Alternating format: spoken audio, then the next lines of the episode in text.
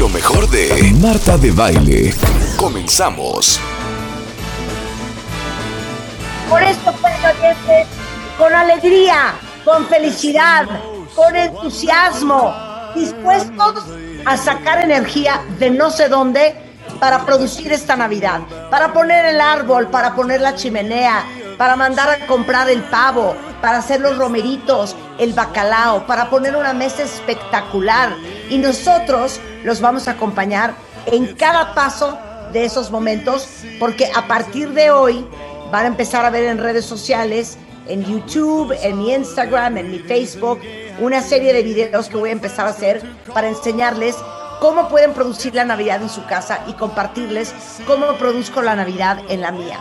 Eh, estar vivos, estar bien, estar sanos es algo digno de celebrarse. Así es que a partir de hoy, todos sonrientes y cooperando. Claro que sí.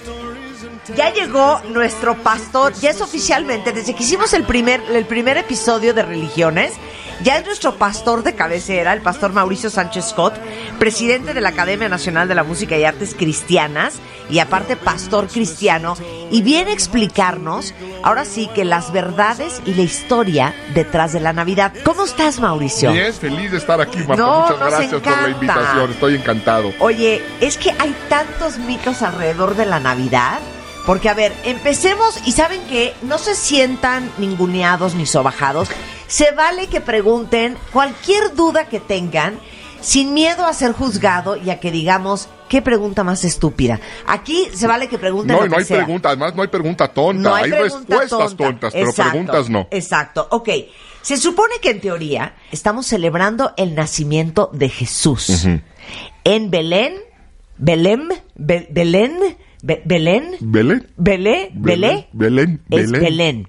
Este, en un pesebre. Así es. Y los Reyes Magos y la mirra y el incienso y el burro y el camello y a ver, cuéntanos la historia. Bueno, la historia eh, original y más antigua está narrada en la escritura. Tendríamos que usar la Biblia como base de la historia de la Navidad.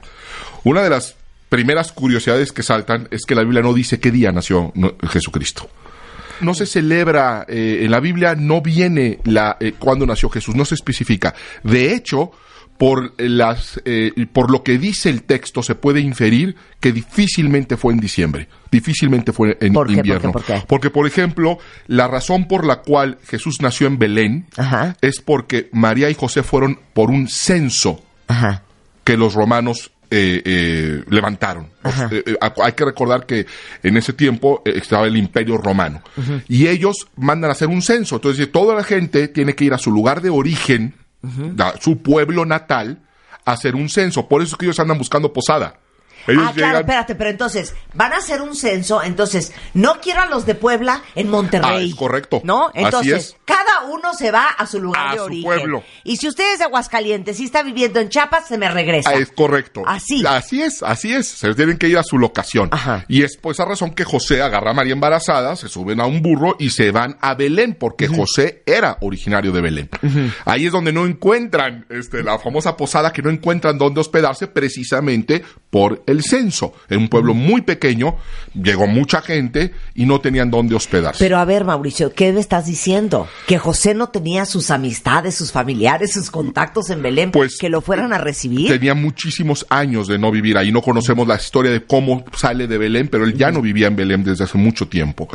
Llega a Belén y eh, por el censo, por la época en la que se hacían los censos romanos a nivel históricos, sabemos que nunca fueron en invierno, porque ocasionaba problemas eso. La Biblia narra también que cuando nace Jesucristo, un ángel se aparece a unos pastores que estaban pernoctando cuidando a sus ovejas. El clima invernal no hubiera permitido que hubiera pastores eh, velando eh, al aire libre. Entonces, por eso, a nivel textual, se puede inferir que Jesús de Nazaret no nació en diciembre. Y de hecho se sabe la fecha y por qué se usó el 25 de diciembre. A nivel de historia, sabemos por qué estamos celebrando el 25 de diciembre. Antes de que digas por qué es el 25 y de dónde inventamos esta fecha. ¿Cómo qué época te gusta para que naciera Híjole, ahí sí tendría que aventurarme ya, ya, está, ya estaríamos fantaseando, inventando, no estaríamos siendo fieles al texto que realmente no lo especifica, pero si, pero si tomamos en cuenta que hay unos pastores durmiendo Eh, de, eh, de noche tendría que haber sido verano. Sí, ya de cuates primavera. Ya de o sea, cuates ya un primavera. abril, mayo, junio. Sí, sí, primavera, porque eh, aunque la zona es desértica, tienen una característica y es que los desiertos en la noche son muy fríos. Son muy Sí. calientes en el día, pero en la noche son muy, muy fríos. Eh, esto cuando no sucede es precisamente verano, eh, primavera. Que Claro. es muy probablemente la fecha en la que nació Jesús de Nazaret. No, o sea, pónganse a pensar, o sea, a ver, Belém está eh, cerca de la franja de Gaza, es parte de los territorios hoy palestinos. Es correcto. Y así que digan, ¿qué calorón hace? O sea, ese niño ha nacido el 24 de diciembre en un este pesebre y Se ese niño se nos del muere frío. de hipotermia. Y, y hágate el niño, porque igual le ponen unas frazadas. No, los pastores eh, en la- en la- ahí en el, en el a campo abierto. Entonces Claro. sabemos que no es posible. Sí, y qué chistoso que hoy la mayoría de los que viven en Belém son musulmanes. Eh, sí, es Ven correcto. cómo todo está mezclado, qué impresión. Bueno, entonces, ¿por qué el 24 de diciembre? Bueno, eso es una fecha que, se, que va a instaurar la iglesia, ¿sí? Eh, y cuando se establece el calendario juliano, había muchas celebraciones en las cuales coinciden en esta fecha de entre 17 y 25 de diciembre, porque es el inicio del solsticio de invierno. Entonces terminaban las cosechas. O sea, es un día importante para cualquier civilización. Y muchas civilizaciones lo celebraban.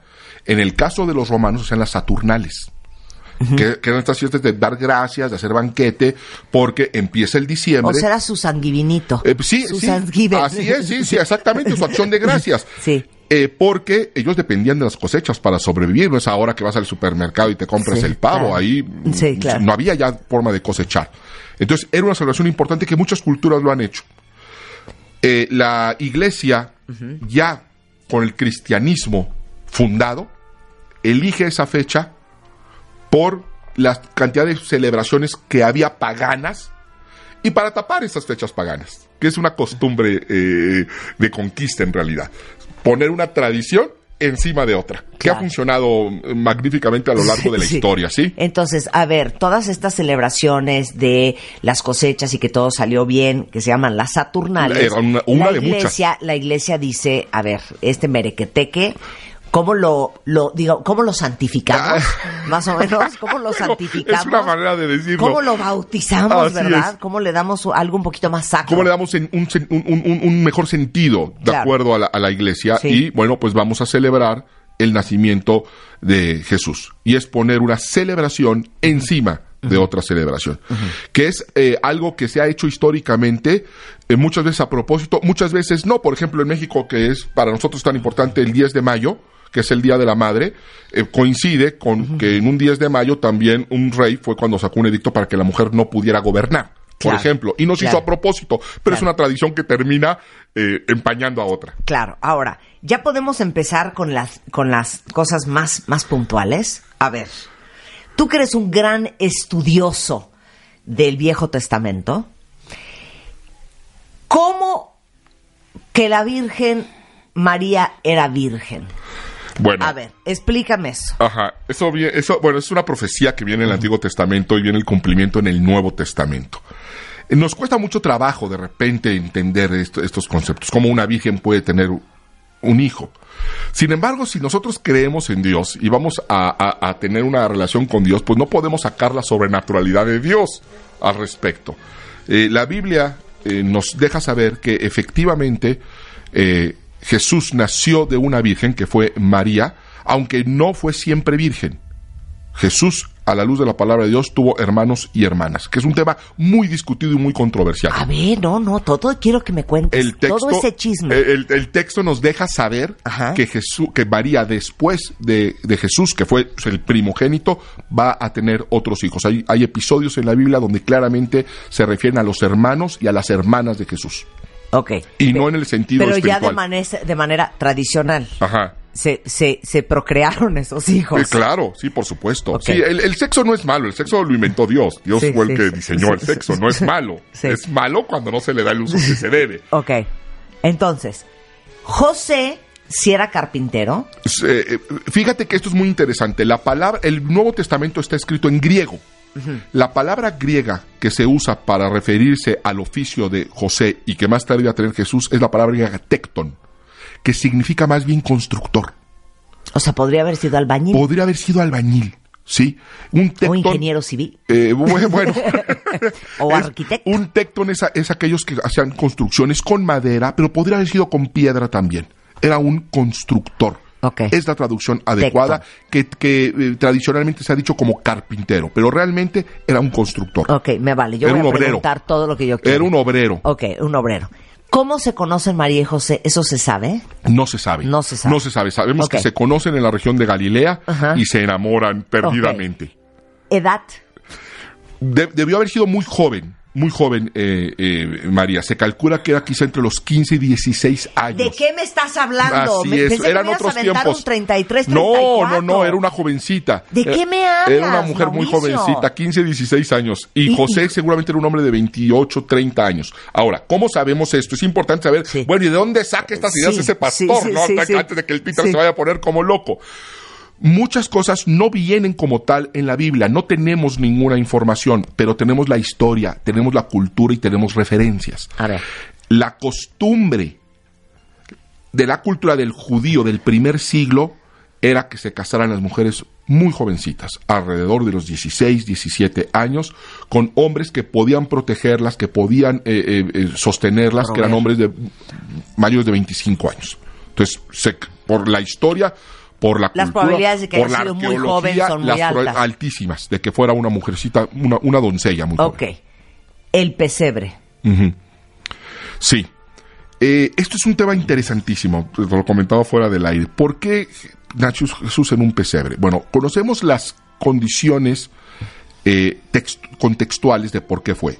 Llegaron a Belén, no había dónde hospedarse, no encontraron lugar y lo único que había disponible era un, un granero, por llamarlo de alguna Sí, sí, manera.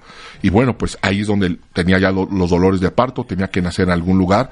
Y así nació. Y ese fue el contexto. Pero si estamos hablando del Hijo de Dios, hay que entender que eso tuvo una razón. Y por que la importancia es, es- es grande de preguntarnos, porque hacemos mucho énfasis en, el, en la muerte de Jesús. O en el nacimiento nada más. Pero la pregunta es por qué eligió Dios, el Hijo de Dios, nacer así que su hijo naciera de esa manera. Claro, en situaciones insalubres. Insalubres, peligrosas, Peligrosas, claro. claro. Eh, Fue una constante en la vida de Jesús de Nazaret. Si nosotros analizamos la vida de Jesús de Nazaret, fue una constante el peligro, la necesidad, la escasez, la humildad, la burla. Eh, la pasión de Cristo, cuando se habla de la pasión de Cristo, nosotros normalmente lo relacionamos con eh, Semana Santa y con el episodio donde Jesús es arrestado y llevado a la cruz. Pero en mi opinión, la pasión de Cristo inició cuando Él nació. Ya desde antes de que Él naciera, No, ya, había sido perseguido. Sí, no, pero y aparte Sí. ya estaba, ya estaba naciendo en condiciones muy, muy, muy complicadas. complicadas. Y después de su nacimiento siguió siendo complicado. Tuvieron que huir a Egipto porque eh, Herodes los quería eh, matar. En fin, fue una vida muy difícil. Y es que Jesús no solamente vino a, a la luz de la palabra de Dios, a la luz de la Biblia, a salvarnos, sino también a enseñarnos cómo vivir. Y él escogió una vida sumamente complicada, llena de peligro, de necesidad, de abstención, para enseñarnos cómo se puede vivir aún en esas condiciones Ok, ¿por qué es Jesús de Nazaret? porque era de Nazaret, originario de la región de Nazaret, no de Belén.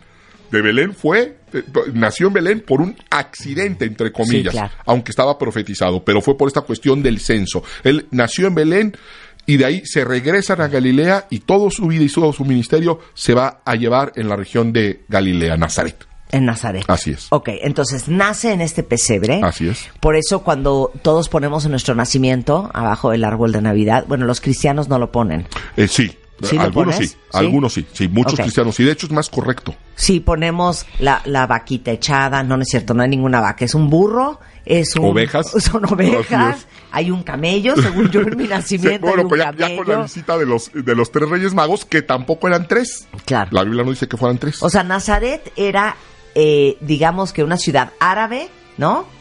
Bueno, judía en ese, en ese, en ese momento era una región judía ocupada por el Imperio Romano. Ok, entonces, ahora vamos con una pregunta que hicimos varias veces este, en años pasados aquí en el programa. ¿Por qué si María tenía un peine de plata no lo vendió para que el niño naciera en mejor condición? Hubiera Mauricio? estado bien. Este, la, la, la información que tenemos es que, como te comenté, eh, eh, Jesús vivió en condiciones eh, eh, de mucha necesidad. Una de ellas fue la pobreza fue la pobreza. Eh, no solamente nació ahí por un accidente en cuanto a la- al, al viaje que hicieron, sino realmente José y María eran, eran pobres. Esto lo sabemos porque más tarde los van a, van a presentar al bebé Jesús en el templo y van a ofrecer el sacrificio más económico posible, que eran dos tortolitos, dos palominos, dos aves muy pequeñitas, cuando la ley decía que debía de ser un animal. Pero decía, pero quien no le alcance, que ofrezca dos pajaritos. Sí. Y ellos ofrecieron dos pajaritos. Entonces imagínate José, sabiendo que tiene al Hijo de Dios ofreciendo dos pajaritos. Y cuando uno nace sus hijos, nos desbordamos y compramos Sí, que la mamila, que la, Que la bueno, tú sabes carriola. perfectamente bien de Sí, todo claro. eso, ¿no? Que la carreola, que el babero. Y que crean que cuestan mucho más o traer un hijo al mundo hoy que dos palomitas, ¿eh? Claro, así es. Entonces ellos ofrecieron eso, lo que nos deja saber que tenían, que, que, que no eran, no eran pudientes. No eran pudientes. No. Ahora, háblame de la estrella de Belén. Porque ellos vienen siguiendo la estrella. Los reyes, los, los a reyes. los Reyes Magos, los reyes, claro, claro, claro, los Reyes Magos. Ellos llegan a Belén, José y María, no encuentran dónde hospedarse y, te- y ya se le adelanta el parto a María, o era su tiempo, y bueno, la historia que conocemos. Los Reyes Magos van a venir después. La curiosidad aquí es que nosotros le, le hemos puesto nombre y le hemos puesto número, no eran tres. La Biblia, ni magos, la Biblia se refiere a que eran hombres sabios del Oriente. Muy probablemente, cuando habla del Oriente, estamos hablando de la India, en la referencia al autor de los Evangelios. Entonces, muy probablemente venían de la India y sí, venían siguiendo una estrella que estaba profetizada, los iba a guiar. Y esto es maravilloso. Esto es una de las historias de la Navidad que a mí más me gustan, la, la- A ver, la- ya. la de los Reyes Magos del Vete Oriente. con todo, con todo con los Reyes Magos. Fíjate qué es lo que me fascina de los Reyes Magos o de estos hombres sabios Sí, de sí, sí. Oriente. Sí. Eran personas que no pertenecían al pueblo de Dios, que no tenían la Biblia y sin embargo conocían de Dios. Conocían de Dios a tal magnitud y con tal intimidad que fueron guiados antes de que el bebé naciera, porque ellos tuvieron que salir a hacer un viaje larguísimo. Antes de que naciera, ellos ya habían salido de su lugar de origen, vuelvo a repetir, muy probablemente la India, para llegar justo en el momento. ¿Qué manera de tener una relación con Dios? ¿Sí? Cuando supuestamente, pues Dios está solamente para algunos o para los que crean ciertas cosas. Y esta historia me fascina porque nos deja ver que Dios se relaciona con personas en los lugares menos esperados. Y entonces, eh, estoy, estoy viendo acá que probablemente estos reyes, según un, eh, un sitio que es whitechristmas.com, dice que venían de lugares que hoy serían Irak, Irán, Saudi Arabia, o sea, Arabia Saudita, y Yemen, este, pero, y como dices tú, la Biblia no los llama, este, los, los... Tres este, reyes magos. Ese, no, no los eran hombres magos. sabios de- de- del Oriente. Y no eran tres. No, no eran tres, no se nos dice. Se relaciona o se cree que eran tres por tres regalos que dan, que es oro, incienso y mirra. Entonces, tres regalos, tres reyes, pero no tenía que haber sido así. Sabemos que eran al menos dos. ¿Por qué? Porque habla en plural. Entonces, sabemos que al menos eran dos eh, eh, eh, sabios. Pero ¿cuántos eran? Pudieron haber sido 10, 15, 50. No, no lo sabemos. Y sabemos por qué este ahora sí que los vocalistas de la banda eran Gaspar, Melchor y Baltasar y de los otros no sabemos nada. Muchos años después le- les pusieron nombre y crearon a estos, a estos eh, personajes, pero realmente a nivel histórico textual no tenemos ninguna evidencia de que esos hayan sido sus nombres. Claro, o sea, dicen aquí, Gaspar se supone este que era el rey de Shiva y que este representa eh, haberle traído a ¿qué trajo Gaspar? ¿La mirra o Eh, qué fue lo o- que trajo? trajeron oro, mirra e incienso. Claro. Y se supone que cada uno representa pues al continente europeo, al continente africano y al continente asiático, para, Claro. para incluir a, a- a- a todas las razas dentro del nacimiento de Jesús. Melchor era el rey de Arabia y es el que trajo el oro a Jesús y Baltasar, este que era negro, se creía que era el rey de Egipto, este y es el que trajo la mirra a Jesús. Ahora, le traen estos estas ofrendas ¿para qué? Es, eso es increíble. Y, y- y habla, te digo, de esta revelación y de esta relación con Dios, con toda raza, toda lengua y toda cultura. Realmente lo que están haciendo estos reyes al entregarle esto es reconocer la identidad de Jesús. Entre- eh, reconociéndolo como rey, reconociéndolo como sacerdote, que es el incienso, el oro, y reconociendo el sacrificio que él iba a hacer dando su vida, que era la mirra, que era algo que se usaba para eh, embalsamar y tratar los cuerpos después de la muerte. Esto quiere decir que desde antes de la crucifixión de Jesús, muchísimos años antes, 33 años antes, Dios ya le había revelado el plan a estos hombres sabios de Oriente. Y es espectacular. Y vienen a rendirle homenaje. Ok, ¿qué onda con Herodes? Herodes, como era rey espurio, o sea, un rey pirata, un rey un poco casi casi autonombrado, estaba preocupadísimo si había nacido el gran salvador que era Jesús.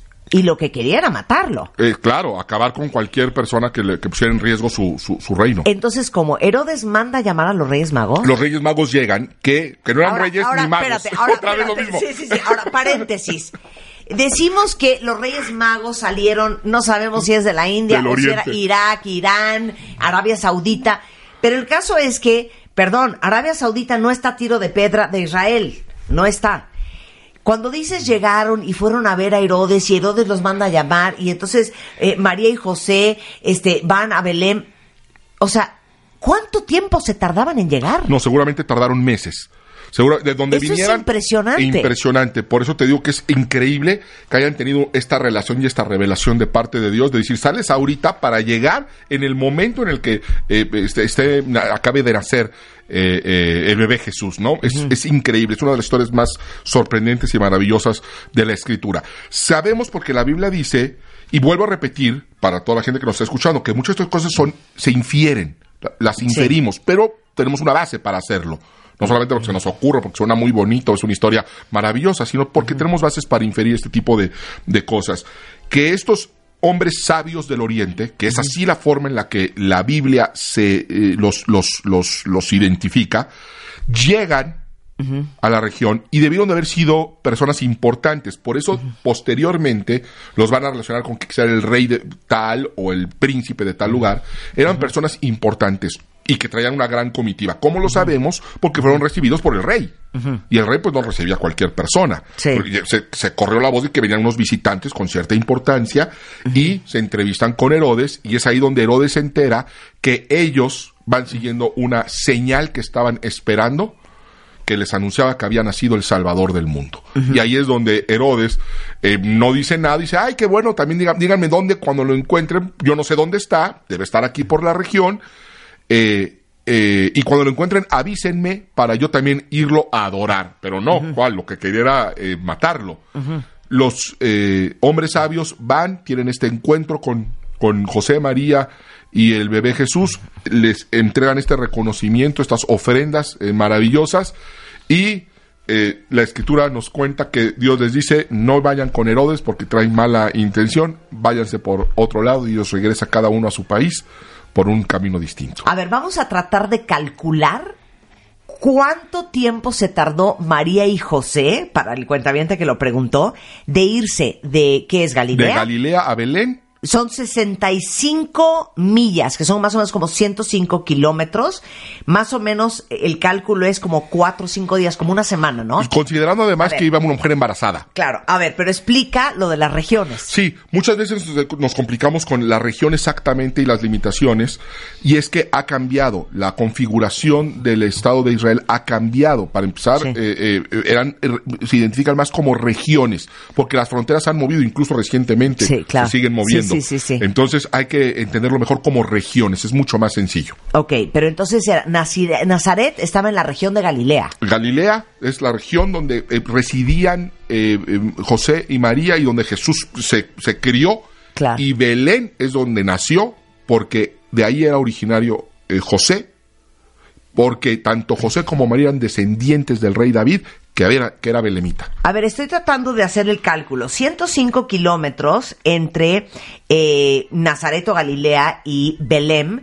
¿Sería que como un, un México-Puebla, un México-Querétaro? Eh, sí, 100 kilómetros es... Más o eh, menos, más- ¿no? Sí, claro, más o menos. Más o menos, Pero en burro, no, por bueno, carretera. Es que el burro está grave. Sí, no, está grave. No Grave. por carretera, ¿verdad? no por autopista. Claro. Sí, y con una mujer embarazada. De eso vamos a hablar regresando del corte, no se vayan.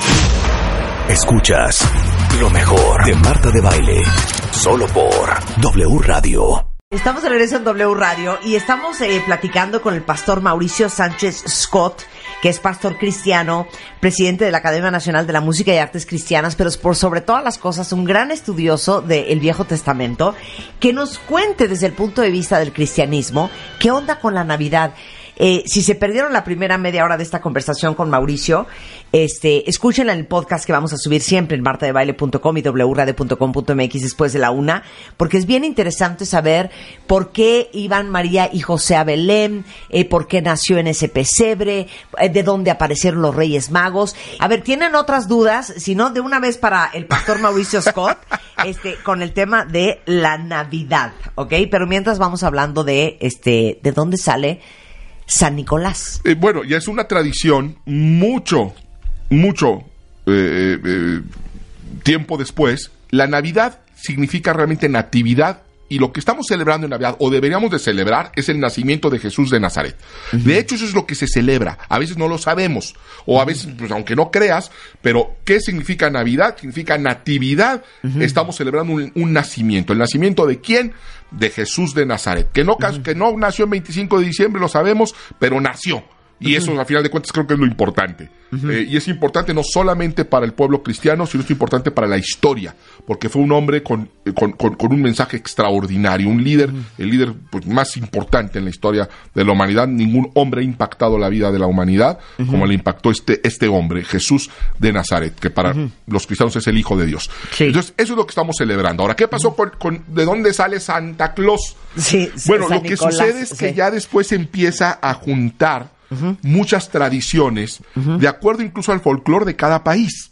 Y en el caso de México, que eh, somos un país con una gran diversidad cultural que abraza también muchas tradiciones, muy, muy fiestero, nos encanta la, comida, nos encantan las reuniones, pues se fueron anexando y nosotros nos fuimos anexando muchas celebraciones. La Navidad, esto es importante decir, no se celebra igual en todas las partes del mundo, pero vamos a hablar de, de, México y de la mayoría.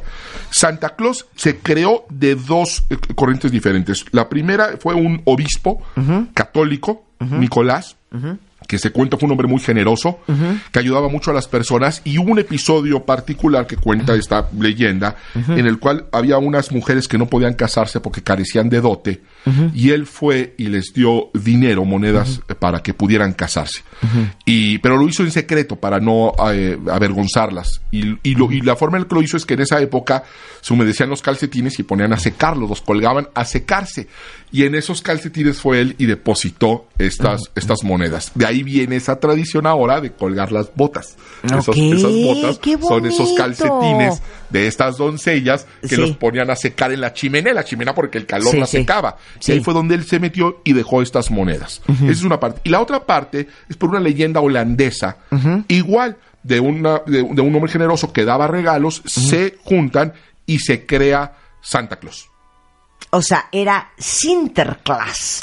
en 1624. Eh, Así es. Y luego en 1809 el escritor Washington Irving escribió una sátira de la historia de Nueva York en la que deformó el santo holandés Sinterklaas con la burda pronunciación angloparlante de Santa Claus. Así es. ¿No? Y luego hay un poema de 1823 de Clement Clark Moore, en donde dio cuerpo al actual mito de Santa Claus basándose en el personaje de Irving, que hace mención de una versión de Santa Claus enano, o sea, cero medía un ochenta, este, delgado, como un duende, pero que regala juguetes a los niños en la víspera de Navidad y se transporta en un trineo tirado por nueve renos, incluyendo a Rodolfo el Reno. Y luego en 1863 adquirió la actual fisonomía de gordo barbudo bonachón con la que se conoce y eso fue gracias al dibujante alemán Thomas Nast, quien diseñó este personaje, y ahorita les mando una foto, para sus tiras navideñas en Harper's Weekly, y ahí adquirió la vestimenta y se cree que su creador se basó en las vestimentas de los obispos de viejas épocas para crear este gran San Nicolás, que la verdad es que nada tenía que ver con San Nicolás original. Ya nada, ¿no? Ya se creó un personaje un, fusionando al obispo y a este santo holandés. Y si se fijan, pues es relativamente reciente comparado con el nacimiento de Jesucristo, que fue hace más de dos mil años. Y así le hemos ido sumando el pavo y los romeritos, y todo tiene su porqué y sus asegúnes. Y sus asegúnes. Oye, aquí hay una muy buena pregunta regresando al tema anterior. Y dice aquí, este, ¿cuánto tiempo les tomó a los Reyes Magos llegar a el niño Jesús. ¿Y qué hizo Herodes? Y que hables un poco de la matanza de todos los demás niños cuando no regresaban los Reyes Magos y estaba preocupadísimo porque dijo, ¿dónde está Jesús? Así es, sí. No tenemos la manera de saber con exactitud cuánto tiempo se tardaron en llegar los hombres sabios del Oriente porque no sabemos de dónde venían. Pero, se- pero la, la- la mayoría de los teólogos, de los historiadores, calculan que se tardaron meses en llegar. Algunos lo sitúan desde dos meses hasta dos años. ¿sí? La, la parte del sí. extremo. La media es que se ha tardado algunos meses en llegar. Ajá. Cuando Herodes no encuentra dónde estaba el bebé Jesús, eh, ordena una matanza de todos los niños que, que- que- que existían menores de dos años. Y se hace esa gran matanza. José y María salvan la vida de Jesús Pero llevándoselo pausa. a Egipto. Eh, Eso es muy interesante. Mata a todos los niños menores de dos años. Eso querrá decir que él esperó más o menos desde la profecía y desde donde él calculó que había nacido Jesús, dos años esperó a que regresaran los Reyes Magos.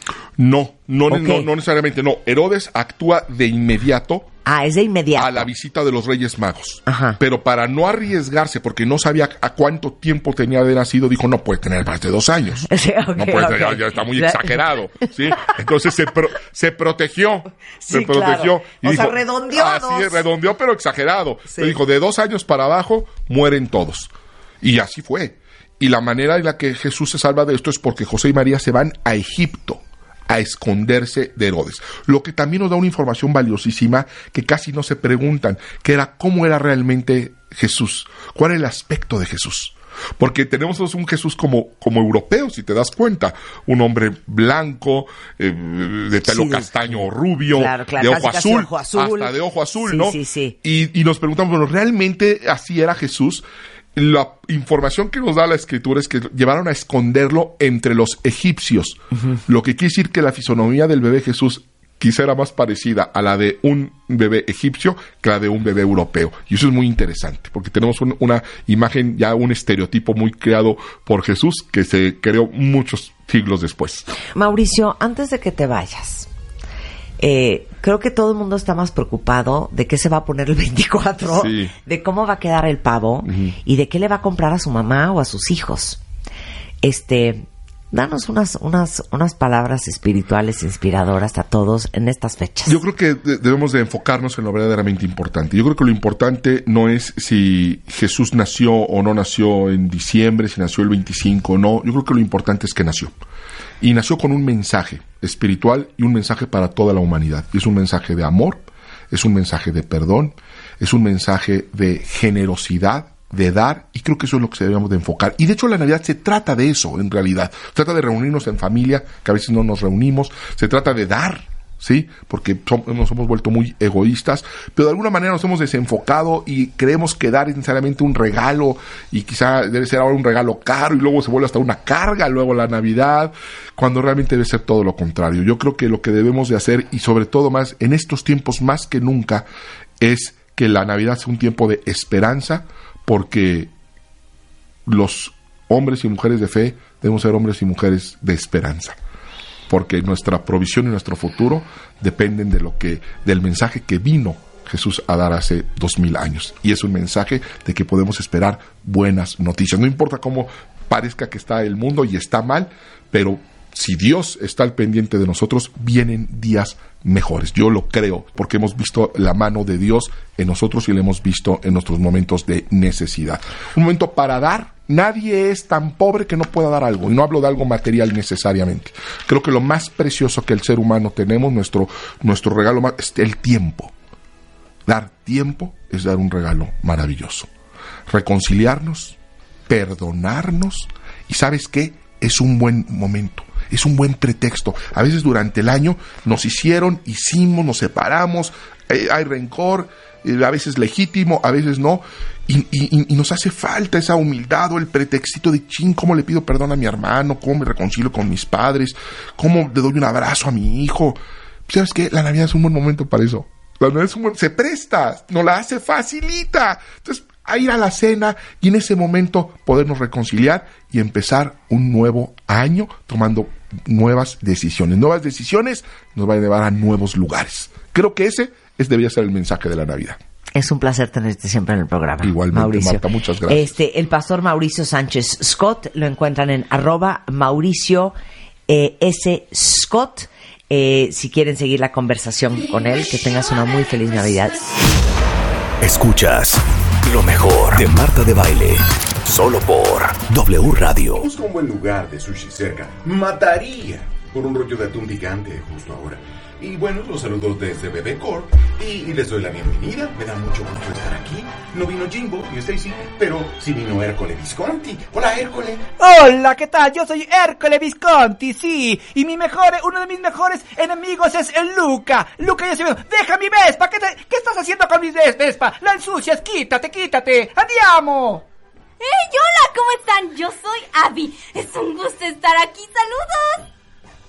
Hueca, hueca, hueca, bienvenidos al show de las Muppets. Ah, no, ¿verdad? Este no es el show de los Muppets. ¡Ay, René! ¡Hola, Marta! ¿Cómo estás? Yo estoy súper emocionada el día de hoy porque de verdad nos vamos a divertir muchísimo. Estoy súper emocionada. Yo soy Gaby de Vivo. Hola Marta, hola, hola amiguitos. Me da mucho gusto estar aquí. Bueno, no tanto. ¿Saben quién soy yo? Sí, soy Ham, pero quiero decirles que para ustedes soy el malvado doctor Tocino. Es que los amo sin control. O sea, se los juro, cuentavientes, no puedo creer la felicidad que me da celebrar su talento. Qué alegría volverlos a ver y como escucharon en la presentación, está con nosotros el gran, extraordinario, increíble, espectacular Arturo Mercado. Pues Arturo, nada más diles a los cuentavientes cuánto tiempo llevas siendo actor de doblaje. ¿Cuánto tiempo? Ay, ya, ya se me olvidó. Ay, ya. Ya se me sí, Son como 50 y Como si seis fue- años. Es que no lo puedo creer. Más o menos. Bueno, Pero- pues tengo un poco menos yo, pero Sí, exacto, pero son como 56 años. Exactamente. Y yo recuerdo icónicamente uno de tus personajes, Speedy González. Y aparte está su hijo, Arturo Mercado Jr., que acabaste, Arturo, dedicándote a lo que se dedicaba tu papá. Sí, definitivamente por... Bueno, yo digo que es como el niño que acompaña a su papá al consultorio cuando es médico, o lo Sí. acompaña a las obras cuando es arquitecto.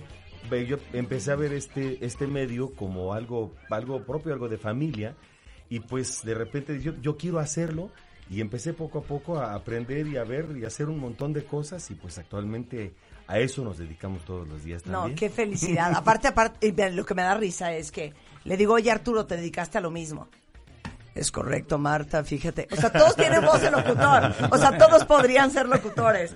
Ta- Eh, es que también somos actores y locutores, es la nuestra nuestra profesión es cierto, conjunta. Claro, Por- somos porque podrían ser actores de doblaje, Ah, pero también pero no ser hacen cosas comerciales. ¿no? Exactamente. aquí, 100%. Que si no, aquí No, tenemos como 10 goles, licencia de no, locutor. no, tenemos Tienen licencia de locutor. locutor, además. Claro, que claro. aparte, qué risa, porque en nuestra época existía la licencia de locutor. Hoy cualquiera se puede sentar Ah, enfrente del eh, micrófono. sí. ¿Estás de acuerdo, Arturo? Efectivamente, Y nos preguntaban un examen Pero como aquí de... tienes como seis locutores. de Sí, te- exacto. 1700 preguntas, un examen larguísimo. O sea, mi foto de mi certificado de locutora, no puedo creer. O sea, es peor que la del pasaporte. O sea, un, día, un día la voy a buscar y se los voy a poner.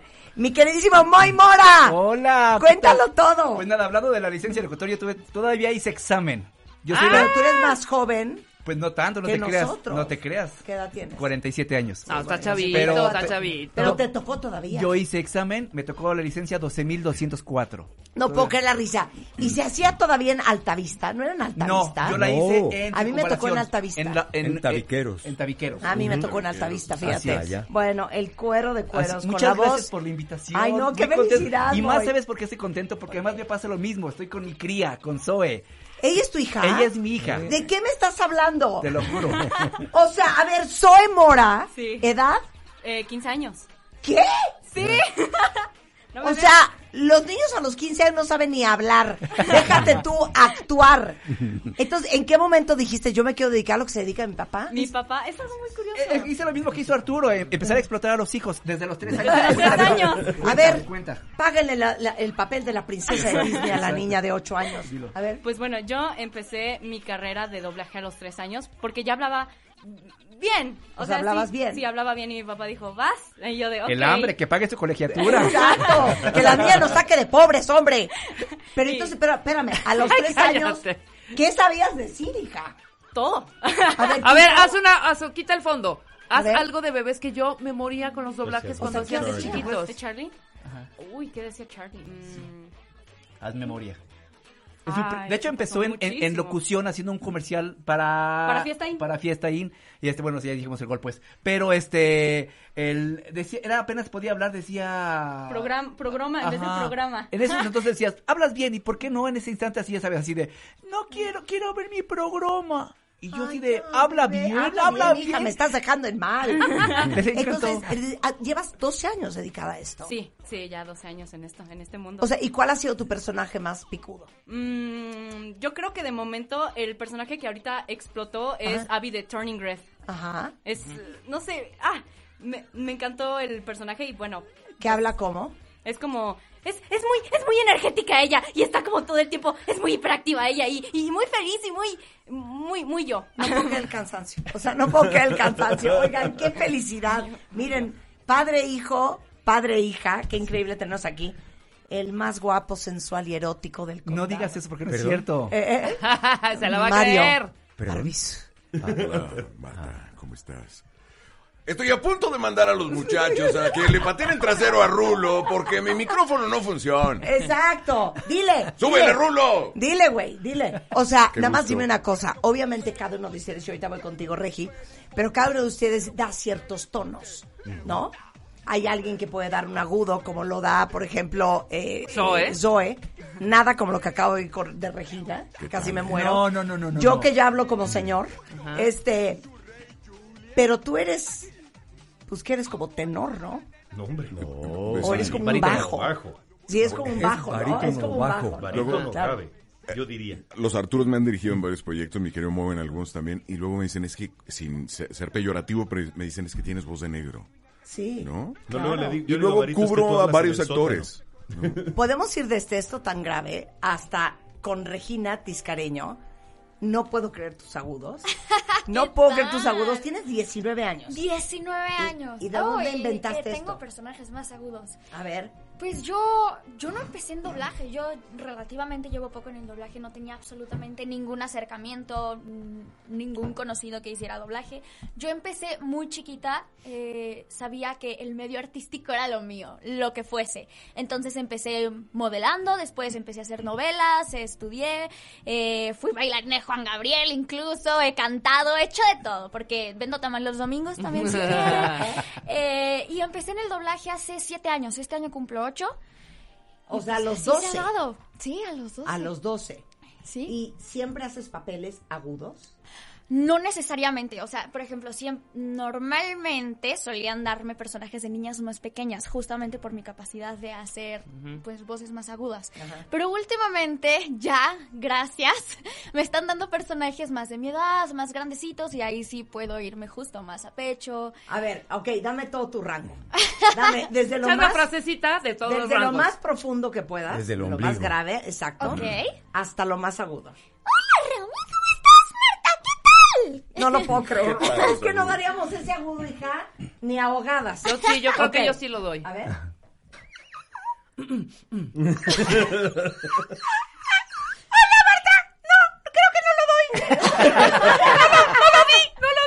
¡Muy cerca! A ver, a ver, entonces de ese hasta... De, hola Marta, ¿cómo estás?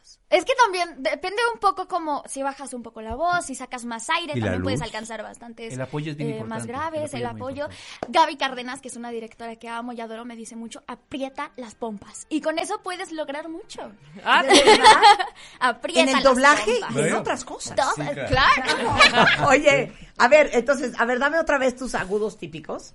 Mm, Como el de, bueno, el que hice fue Vivo. Gaby. A Vivo, ver. por cierto, me dirigió Moisés y a ver, haz en ¡Hola Marta! ¿Cómo estás? Yo soy Gaby. No hay forma. ¡Hola Marta! ¿Cómo estás? Yo soy Gaby. Ah, ah, no, hacemos una pausa, regresamos con los personajes que hacen estos actores espectaculares de doblaje hoy. Se va a poner bueno. Radio, ¡eh! Lo mejor, lo mejor de Marta de Baile, solo por W Radio. W. Está con nosotros eh, don Arturo Mercado Chacón, que lleva 56 años Nada dedicado más. al doblaje desde Chip and Dale hasta Winnie Pooh, hasta El Pato, hasta Bugs Bunny, hasta Speedy González.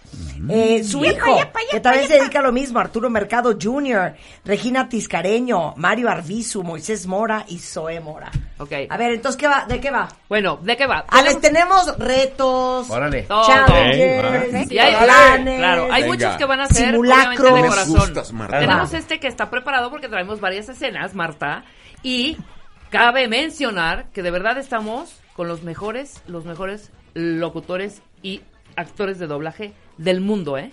No, nada, nada como los actores de Sí, doblaje ¿Por qué de están México, tan ¿eh? los actores de doblaje Están mexicanos? cañones. Yo sé, la- yo sé cuál es la clave. A ver. Y lo digo abiertamente. Yo creo que es la pasión por lo que hacemos.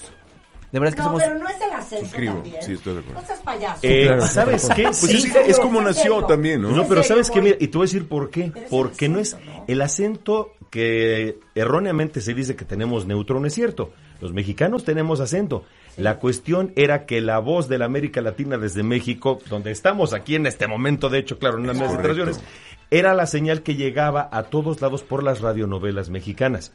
Entonces la gente de América Latina estaba acostumbrada a oír el acento mexicano de los actores de las radionovelas. Es correcto. Y por eso, cuando se empezaron a Era difundir las series y programas extranjeros, Así querían esas voces, por El supuesto. Chavo del Ocho, las es. telenovelas, eh, Chabelo. Entonces, es así sonaba la Aparte televisión. de que nosotros, en México, Así suena. eh, en Italia, por ejemplo, los ves todo fuera de zinc, perdón, compañeros italianos, pero es cierto, eh, los ves todos fuera de zinc porque en Italia lo que importa es que transmitas el mensaje, punto. Que actúes. En cambio, en México estamos haciendo una ilusión óptica con las voces que estás acostumbrado a escuchar, que te gusta escuchar.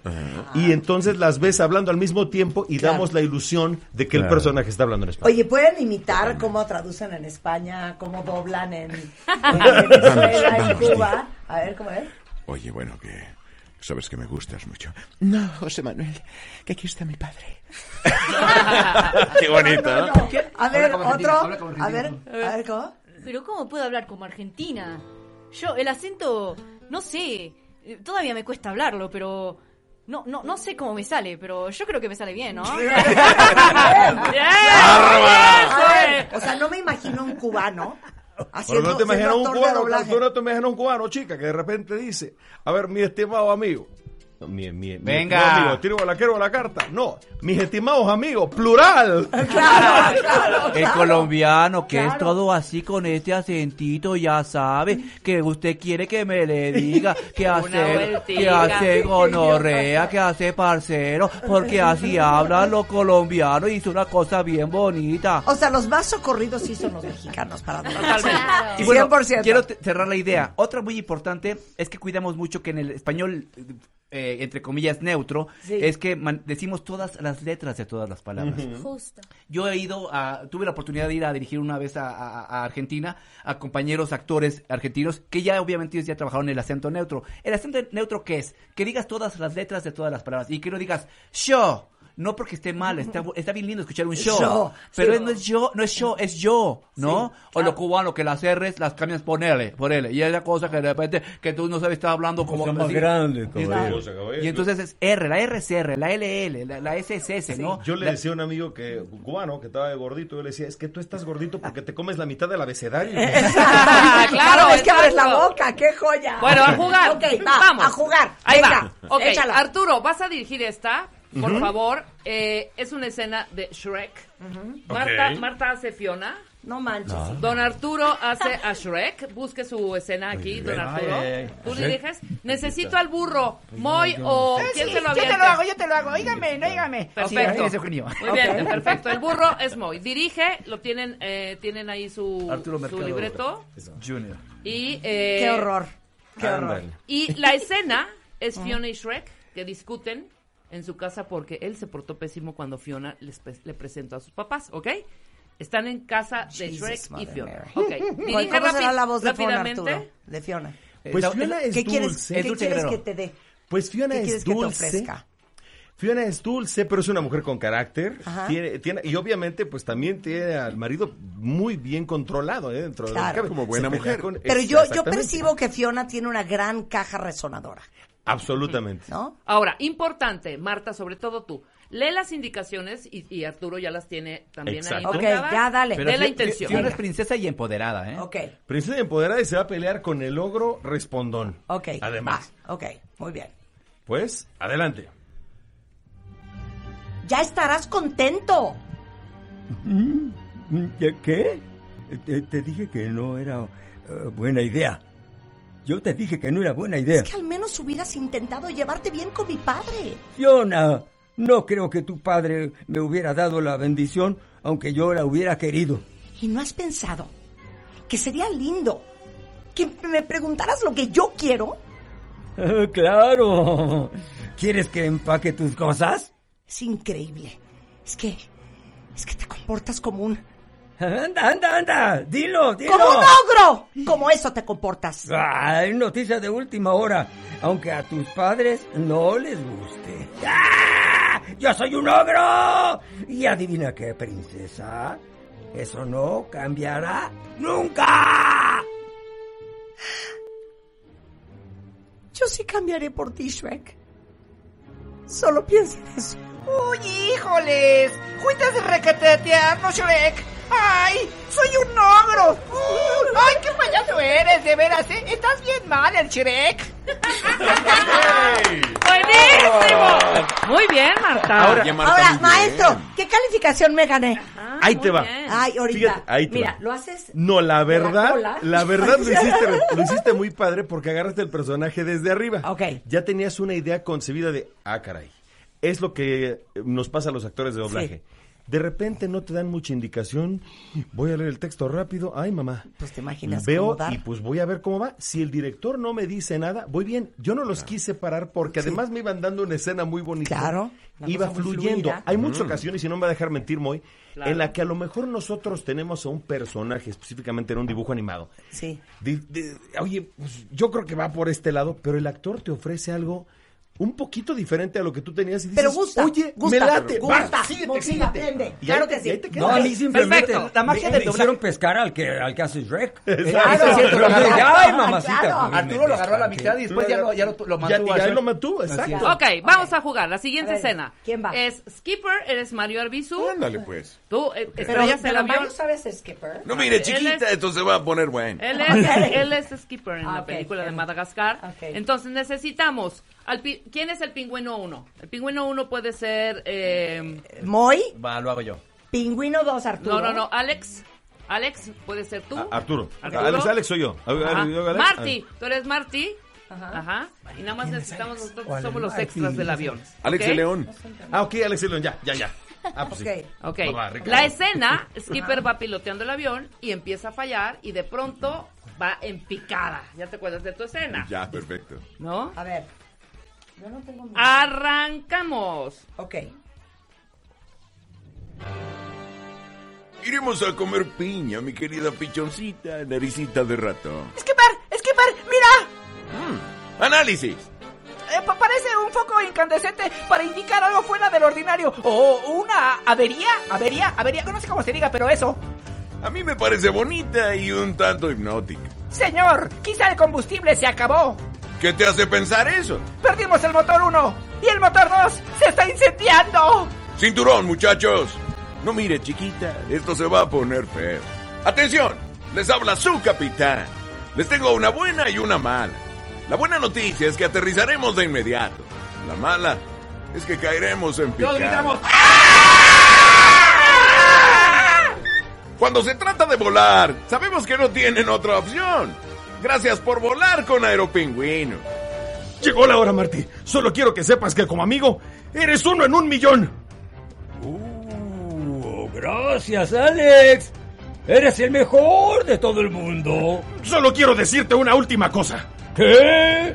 Que rompí tu celular. ¡Ay! ¿Qué hiciste? ¡Ay! ¡Póneme! ¡Ay! ¡Te voy a matar! Rico, ¿Ya te divertiste? El avión abajo, con cuidado. Solo tienes que besar el suelo, un picorete tierno, como si besaras a tu hermana. Buen aterrizaje, muchachos. ¿Quién dice que los pingüinos no vuelan? ¡Increíble! ¡Muy Eso bien! está padre. Nuestros gritos fueron los Ok, mejores, pero yo ¿eh? más hoy a Regina. Ya Sí, reventamos ahí varias va, de va. varios Ya, coches en la exacto. Ciudad de México, pero... Vamos a Exacto. hacer, vamos a hacer eh, a Nala y Simba cuando se reencuentran en, en Rey León 2. Ajá. Nala es obviamente Regina. Ajá. Necesitamos a Pumba y Timón. Tú y yo somos Pumba y Timón. No, Sí. Entonces. ¿quién puede ser Simba El joven? Simba es Simba Simba. real. ¿Tienes al ¿El Simba Simba real? de veras? Ah, Mira. A ver, entonces, Simba es don Arturo Mercado. Ajá, Regina es Nala. ajá. ¿Cuál animal es Timón? Es eh, una. Deja de estarte suri- riendo. Tú Una eres- suricata. suricata. Yo soy Timón y tú eres Pumba. Va. ¿Quién? Es que ¿Quién Rulo me hace Tú eres Timón. ¿Qué- Es No, suricata, perdón, yo soy suricata. Timón y tú eres Pumba, ¿ok? ¿Suricata o miricata? Ah, suricata. Suricata. Pumba. La suya de Ok, Suser. pónganos música, por favor. Venga. Vienen jadeando y luchando, acuérdense, ¿eh? Nala. Eh, ¿Simba? Simba. Eh, eh, sí, sí, soy yo. Sí, Simba. Simba. Nala. Oye, ¿qué haces aquí? No puedo ¡Corte! creerlo. ¡Corte! ¡Corte! ¿Qué pasó? ¿Qué pasó? ¿Pueden leerlas bien el guion? o sea, No trabajen cochino, se don están, Arturo y se Regina, están hombre. saltando diálogos. Toma Hombre, dos. Toma dos. Cinco, cuatro, Simba. tres. Venga. ¿Nala? Simba, ¿en serio eres tú? Sí, soy yo, Simba. Nala, ¿qué haces aquí? No puedo creerlo. Pumba, creo que ya no serás la cena. ¿Dónde estuviste? Creí. Creí que habías muerto. Ajaja, creíste que habías muerto y yo que iba a morir porque ibas a comerme. ¡Qué divertido! Pero debo preguntar, ¿de dónde se conocen? Pumba, Timón, les presento a mi mejor amiga, Nala. ¿Mejor amiga? Eso duele. Nala, ¿te gustará este lugar? Es un sueño hecho realidad. Ahí podremos hasta aparearnos. Simba, hay que regresar. Scar y las hienas se apoderaron del reino. Toma tu lugar como nuestro rey. Don Arturo, este es un programa infantil. Es lo que me dijeron, pero... Es que no decía Es nada de eso y estamos es botados de de. Bueno, yo propongo, propongo ¡De veras! A ver, hacerla de Blue y, y Perla. Yo soy la voz de Blue, no sé si. Sí, claro. Ajá, y Perla, Ok. ¿qué no puede hacer Zoe? Órale, que Ok, perlas va, eso. va, Venga, venga, va, venga. va. Sí. Va, va. Ok. Y dice, espérate, ¿necesitamos la música? Sí. ah, río, me río. Venga, ya la tiene todo Rulo. Ok, venga. una zamba. Una Suelta zambiña, una zambiña. Venga. Vi- brasileiro, venga. Espérate, espérate, ¿es la de Blue? Es la de Blue, la película de Río. A ver, ¿ya la tienen? La película de Río. Busca. Blue, blue, Me blue, río, blue. Esa no, me Marta, río. no, Blue. Venga. Ahí está, dice. Esto parece pi, pi, pi, pi. Bota, bota, bota, bota. Venga. Dice, eh, o- hola, ¿qué tal? Eh, sí, eh, soy Blue, como azul en English, cuando el cielo no está contaminado. Ay, qué cosas digo. Tonto, tonto, tonto. Soy un torpe, Listo. torpe, torpe. Vámonos. No hay mucho tiempo. Eh, espera, espera. ¡Auch! ¿Estás listo? Eh, eh, pa- ¿Para qué? Oh, ok, ok, ok, ok. ok. Eh, confianza, el halcón del amor. Oye, ¿qué haces? ¿Qué, qué, qué, qué? ¿Lo que tú querías? ¿Qué? Eh, eh, eh, solo para aclararlo. ¿Qué, qué, qué estás haciendo tú? Intento escapar, menso. Ay, sí, eh, eh, escapar. Sí, es justo lo que intenté eh, con, con eso que hice. Alto, alto, alto. ¿En serio? ¿Creíste que nos íbamos a besar? No, no, no, no, no, no, no, no, no, no, perdón, no, no, no. Te para- acabo de conocer. Sé, sé cómo se ven mis plumas, pero no soy esa clase de ave, te lo juro. Pues úsala de aquí. Pongámonos a trabajar. Tenemos que escapar de aquí. Ay, no puedo ¡Arba! creer. Oye, ¿y han trabajado con dos padres de hijos? Sí, Sí, claro. Yo aquí nada más haría una observación. A ver, si quiere hacer un Por favor, comentario. Está tom- muy feroz Yo la quiero, quiero no la toma. 2, por favor, porque aquí dice claramente, se acerca a Perla y le intenta besar haciendo el sonido de un beso Ah, tronado. no lo Este, hice. No lo hiciste. Ah. Va, Pero ok, va. ¿qué crees? A veces de repente esos ruiditos vienen- viene- exactamente. Se puede tomar del original. No, porque si no ya no se entiende, Oye, hay que porque explicarle a los- luego a los chicos, al Perla público. dice, oye, ¿qué haces? Entonces, oye, ¿qué haces? ¿Qué? Si no escuchas el...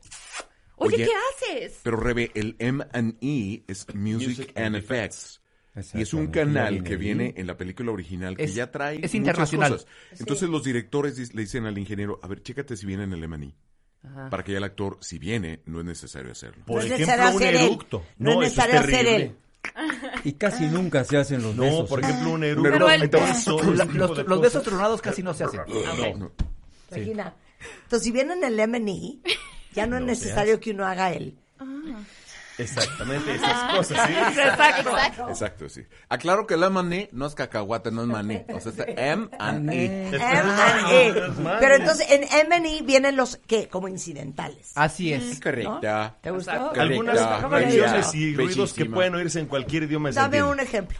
Por ejemplo, un grito. Hay muchas ocasiones en las que un grito, por ejemplo, el famoso grito de Goofy, hay ocasiones en las que nuestro querido Mario Filo lo ha tenido que cubrir porque no viene en alemán y hay veces que viene en original.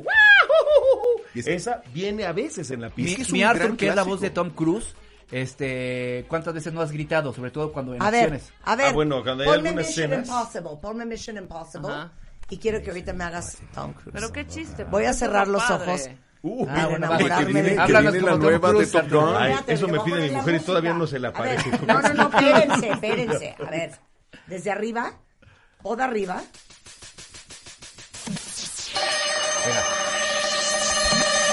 Soy Ethan Hunt y en este momento tenemos una misión imposible de realizar. Así que vamos todos, rápido, que tenemos 15 segundos o este mensaje se autodestruirá. ¡Rápido, Benji! ¡Vámonos! ¡Al auto! ¡Padrísimo! Bueno, Joya. tuve la oportunidad de dirigir a Arturo en Capitán Calzoncillos. ¿Ya vieron la película? No, ¿cuál es ese? ¡La, la, la! ¿Qué es eso, Captain America? Captain Underpants. Ah, Captain Underpants. Sí. Oye, perdón, yo solamente he hecho una vez doblaje, que fue la reina de los Minions. ¿Ya lo tenemos? ¿Quién me dirigió? Ricardo, Ricardo Tejeda. te Tejeda. digo. Ricardo Tejero, te mando un beso. Lo que más trabajo me costó, y a ver si todos ustedes están de acuerdo, fue carcajearme. Ah. Sí, yo me acuerdo. Se yo, me hizo yo fui a esa, a esa grabación Sí, sí, justo sí, cuando sí. te decías Pero que ¿sabes qué me encantó de la, natural. de la creación de tu personaje? Que le pusiste los dientes. Sí, que porque me dice. Ricardo, ahorita se los voy a poner regresando el corte. Exacto. La reina tiene los dientes súper grandes. Y entonces los dientes grandes y, y- y son un obstáculo para que ella hable bien. Entonces tiene un cierto ceseo, pero no es española. Vas, Marta. No, no mames. y entonces... Pero haz un me- pedacito. No, Te quedó ahorita... fe- fenomenal. Tenemos el pedazo, ¿eh? Ah, sí. Ahorita que Tenemos lo pongamos regresando del corte, ponemos el pedazo y luego lo hago yo. Va, ya ni me acuerdo. va, Órale. Pero lo que más trabajo me costó fue reírme. Sí, Y sonar natural. Es, he escuchado mucha gente que dice lo de las carcajadas y es que justo mucha gente también piensa que el doblaje es repetir eh, lo que viene en el idioma original y no, es actuación. Es actuación. Por lo tanto, la risa tiene que ser visceral. A ver, hazte, hazte una risa como si estuvieras jugando con Simba así de correteando y ah, ah. A ver, pero de risa. Ok.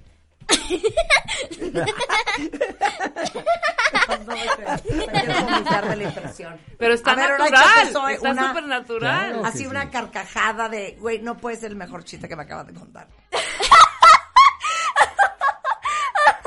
¡Ay, no te lo puedo creer! Este no lo puedo creer.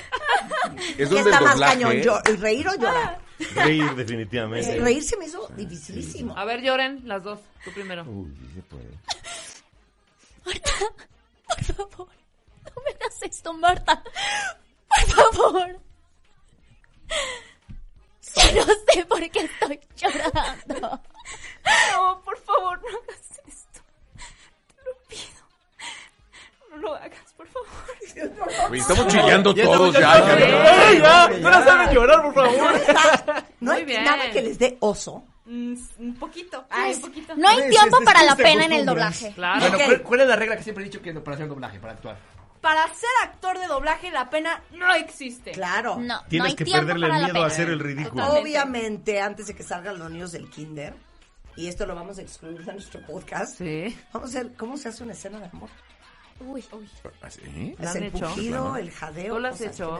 Ah, lengua. ¿Tienes que? Sí, sí, sí. Ha Regina, tocado tú eres de bien todo. cochina, ya te caché. Regresando del corte con grandes actores de doblaje en W Radio, no se vayan. Lo mejor, lo mejor de Marta de Baile, solo por W Radio. W.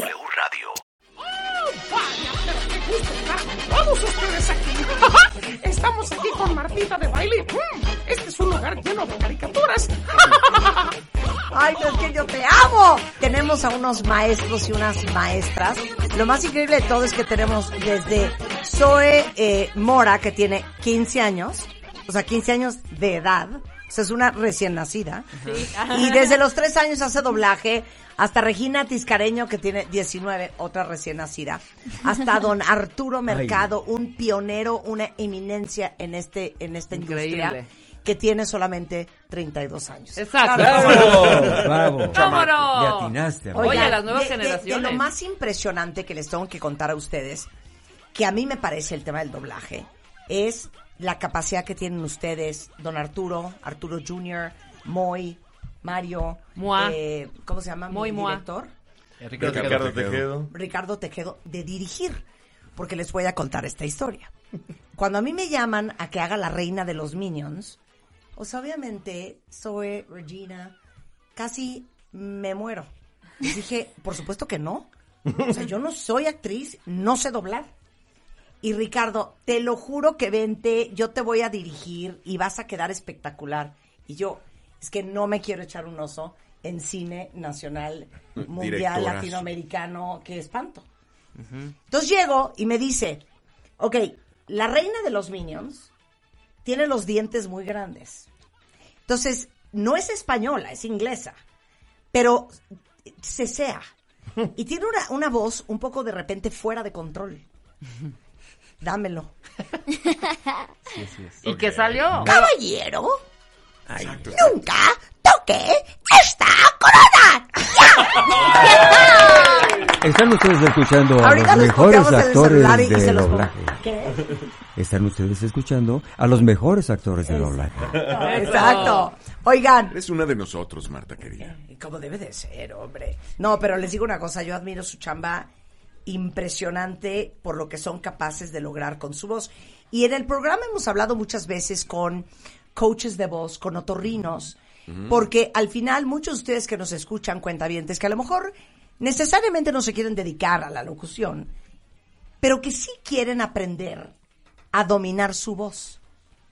Y muchísima gente alucina su voz. Y creo que nos pasa ahora en la era digital más que nunca. Cuando dejas un voice note, siempre regresas a oírlo otra vez Sí. para decir, no puedo creer la gravedad de mi voz, ¿no? o eh, gente que habla muy aguda, Claro. o gente que ya es adulta y O sigue no hablando como entiende. niña, o gente que no, que, que- que no se adicción, entiende. Yo me imagino que ustedes tienen muchos ejemplos de cuando alguien no sabe usar su Incluso voz. nosotros mismos. Te puedo decir que normalmente, yo digo de broma, que hablando en una conversación normal entre mis cuates, yo soy un retake viviente. Yo, O de sea, verdad, ¿cómo? Estoy barrido todo el tiempo, no o sea, se me ¿cómo? entiende nada. Yo soy bien barrida, ¿eh? Entonces hablamos, sí. ahorita ¿Tú eres estoy barrido? consciente, claro. Hay una hubo una vez en que en el coche veníamos y contesto una llamada, una llamada me habla mi papá, le contesto yo. Hablamos un rato y se voltea mi esposa y me dice, ¿qué dijeron? Y le dije, acabas de presenciar una conversación en idioma Arturo Mercado. A ver, pero, pero ¿cómo, es el, ¿cómo es el barrido? Yo me barro cañón.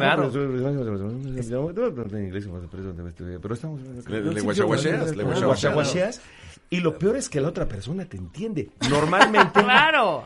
asumimos lo que decimos, ¿verdad? Claro. Pero hablamos barrido todo el tiempo. Bueno, yo le doy el avión, ¿eh? La verdad. Digo, sí, sí, sí, sí. Y, y- y pasa, fíjense, ya vieron los agudos que pueden dar Regina y Zoe. Pero como ellas saben controlar su voz, eh, para todas las mujeres que nos escuchan, que hablan súper agudo y dicen, es que sueno súper infantil y tengo 34 años. Entonces, ¿qué tipo de respeto me va a tener mi pareja si le digo, oye, mi amor, es que te digo una cosa? O sea, se me hace súper, súper fuerte, que siempre te pido que me ayudes a cambiar las cosas del foco y nunca haces nada. Se ríe. O sea, es que, ¿cómo crees? Claro. O sea, es que, ¿cómo crees? Todo se trata de modulación. Eso de que, por ejemplo, mi mamá me dice mucho, la voy a meter en esto Sí, porque venga. es imposible. Es que yo hablo gritando. claro. No, todos podemos modular nuestra voz, todos podemos eh, gritar un poquito, bajar la voz, todos podemos hablar un poco Ahora, así. habla como una adulta. Se trata de conocer, pues, eh, Marta, que te digo, eh, ahorita estoy un poco imitando a Arturo Mercado para poder eh, Sí. hablarte como hablaría una adulta. Claro. A ver, Zoe, habla como una niña y luego habla como una adulta. Pues una niña chiquita de una edad como de 10 años más o menos hablaría así, muy muy agudito. Es que hay mujeres de 25 que hablan así. ok, ahora habla como una adulta. Y una adulta mm, como de 20 años, más o menos, es, es la voz más grave que puedo hacer.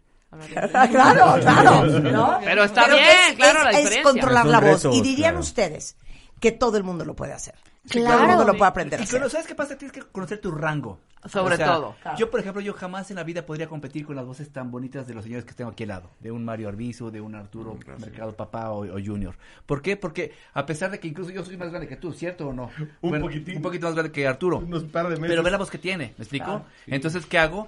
¿Cuál es mi rango de voz? Y con eso le- le- lo exploto. Pues. ¿Hasta dónde llegas de profundo? No, bueno, no, no, jamás en la vida podría hablar así. ¿Puedo hablar? Pero tiene Pero un mira, natural muy bonito. No, pero lo das. Sí, claro. Pero, mira, por ejemplo, hacíamos una serie Pero ya que se cansó. llamaba, este, Sí, ya se cansó. Proof, donde él me hacía un forense delgadito, que además era un, un- un científico que todo el tiempo estaba muy nervioso, muy acelerado y era un hombre muy delgadito, un hombre muy joven. Y, y le quedaba, pero pintaba muy, ¿por qué? Porque su voz llenaba ese Claro. personaje. En la película de Vivo, por ejemplo, cuando hice casting para, para el personaje estelar, eh, yo puse a... Siempre mandas un, un trío de voces. Obviamente puse a Zoe eh, y también conocí a Regina.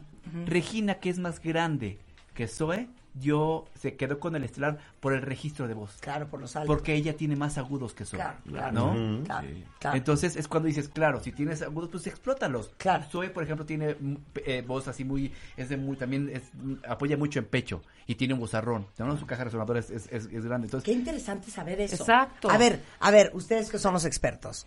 Si tuvieran que describir cómo es mi voz, Ajá. ¿cómo es mi voz? Ahora, tu voz tiene un bajo natural, un grave natural. Y debes de conocer la luz y la oscuridad de tu voz. Hasta dónde llegas hacia abajo, pero sin que deje de ser tu voz. Porque si vas a impostar y el ruido, ese ya no es tu voz. Claro. Que sea un grave natural. Ajá. Bonito. El doblaje no es un negocio de voces bonitas. No, no. Es un negocio de voces naturales, reales. Por eso, pero yo soy que grave. Grave, sin duda. Tienes- Sí, sí, sí, grave. sí, sí, que tienes la Una voz grave y apoyando Sí. la garganta. Gar- gargantita. Por eso es, Por ajá. oficio. Pero es, pero es una voz, bueno, de Yo te verdad, diría que es una preciosa. voz con textura. ¿Qué es eso? Exacto. Que tienes un, eh, como un rasposito natural en la garganta sin que estés haciendo esto. Pero hay un- una cierta textura que sigue como un ligero raspadito en la garganta. No tienes una voz tipluda, no tienes una voz chillona. Claro. Por ejemplo. No Pero tan es Alejandra. Guzmán, Ese es pero. Claro, o sea, yo puedo hablar es así, tu- este es mi tono es normal. tono, Son las exacto. 12.25 de la mañana en W Radio. ¡Qué increíble que están con nosotros! Aunque haces arriba eso, Sí. no agudizas, no, no dices, ay, Sí, no, no es que voz. tan y somos estereotipos. Tú tienes una voz, la verdad, hasta cachonda. Esa es la gran verdad. Ay, Claro. sí. Claro que sí. No, Pero aparte. ¿sabes qué? Ay, Tienes muchas minimis ahí afuera. Hay muchas locutoras en la radio que quieren sonar como tú y es evidente. ¿De veras? Claro. Eres punta de lanza. Dame los nombres. Vamos Oye, a y, por y ella. Rebeca, ¿Quieres que mande a los muchachos? Rebeca, ¿qué tipo de voz tiene? A ver, habla. ¿Yo qué te- tipo de voz tendré? Es, estamos como en muy. Media, ¿no? ordinaria, ¿no? media. Y media. Más Más o menos. media muy grave. ordinaria, ¿no? Estamos También es de vuelta. más a media. Yo estoy en media grave. Sí, porque Ajá. no soy tan, tan... Pero tiendes a apoyar hacia acá arriba. A ver. La O sea, tu, eh, tu máscara. Exacto. Acá. A ver, es Mar- que eso está muy Eso cañón. está Marta padrísimo. tiene la voz acá apoyada en la la garganta, tengo- Rebe la tiene La más, más Más la hacia el paladar, hacia la nariz. O sea, eres nasal. En el resonador nasal. El resonador. Es que justo todo depende de tu colocación de voz. Puedes. O sea, pero será porque... por- pero si puedo tener un poco de técnica, puedo bajarla. Ah, exacto. Sí, claro. También es mucho de conocer tu cuerpo, Sí, conocer tu paladar todo la depende. Entonces yo puedo hacer así, yo ya estoy bajando la voz y la estoy sintiendo. Desde acá. luego, desde Sí, luego. claro. Lo Elevar el paladar. A ver, trabajas. a ver, ahora los Tú trata, resonadores. tú trata de subirla. O sea, porque yo hablo de- con... Es una cuestión de sentirlo. de que cuando vibres un poquito Ajá. aquí. Cuando hablas, cuando Es que yo hablas, no- ajá, Arriba, arriba, es una arriba. cuestión de feeling. Lo sientes y empiezas a hablar. Yo, por ejemplo, soy muy nasal, ¿no? Entonces, por eso siempre mis personajes son como medio gangoncitos y aguditos, porque siempre apoyo aquí. Y entonces ya entendí que lo hago aquí y lo exploto. Y entonces hago más en estas cosas. Bueno, es que Mario también- Arbizu, Sí se puede ¿no? hablar agudo, hablas agudo. ¿Sabes qué? ¿Por qué? Porque subes la voz. No la estás bajando acá a tu... A la, garganta. ¿Dónde la colocas? menos. Sí. Vas Ah, bajando poco cuando, a poco. Cuando doblamos Wally, que no tiene muchos personajes, hay un gordito ahí que se llama John. Y me invitó Raúl Aldana, el, el otro director ¿Te puedo de decir algo? A hacerlo. Sí. Es que no puedo creer tu voz. Sí, de ya habla normal. O sea, Mario. no se imaginan Qué feo es. que es un cuero este hombre que está hablando. Y es horrendo, ¿eh? ¿No es cierto? Qué linda. Gracias, amiga. Es cierto. Te amo. Aparte, Es un cuero, tu, tu físico va con tu voz. Porque eres como el hombre de piedra, es, grandote, como de es los grandote, es es grandote, es muy alto, ¿no? Cabezón, espaldota. Norteño. Exacto. Norteño. No todos los personajes van con esta voz de negro. Por ejemplo, haciendo a este personaje a John, que es un gordito que va en la nave en Wally, me dice eh, el director en aquel entonces, me dice, a ver, no, eh, dámelo, eh, en, pero en la sala arriba, Ok, en la, sala arriba.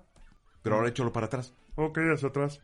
Dice, ahí estás. Que incluso puede ser hasta engolado. Wow, a ver, no, hace- no, no, Es échate que a una mí me frase dicen nasal arriba y no sé de qué me están hablando. Pero si se alcanzas a oír a dónde se va. Pero a la- ver, la quiero voz. escucharlo. A ver, vez. Wally anda buscando a Eva y este gordito va en la silla flotante, ves que todos iban en sillas flotantes en la película y, y chocan. Y, ah, eh, ah, ¿qué, qué pasó? Y, y dice Wally, ¿Eva? Eh, no, John. Eva. No, no, John. Eh, mucho gusto, Wally. A ver, pero entonces Pero yo podría hablar un poco así también. Claro, ahí colocando. Ah, eso es, Eso es colocación. eso es Esa es como colocación. nasal arriba. Ok, ya, a ver si ahora sí podemos oír Ah, ya está. a mi personita, dirigida por Ricardo Tejedo. Tejedo, Tejedo. haciendo La Reina de los Niños. A ver. Damas y caballeros, estamos reunidos aquí para celebrar a los Minions.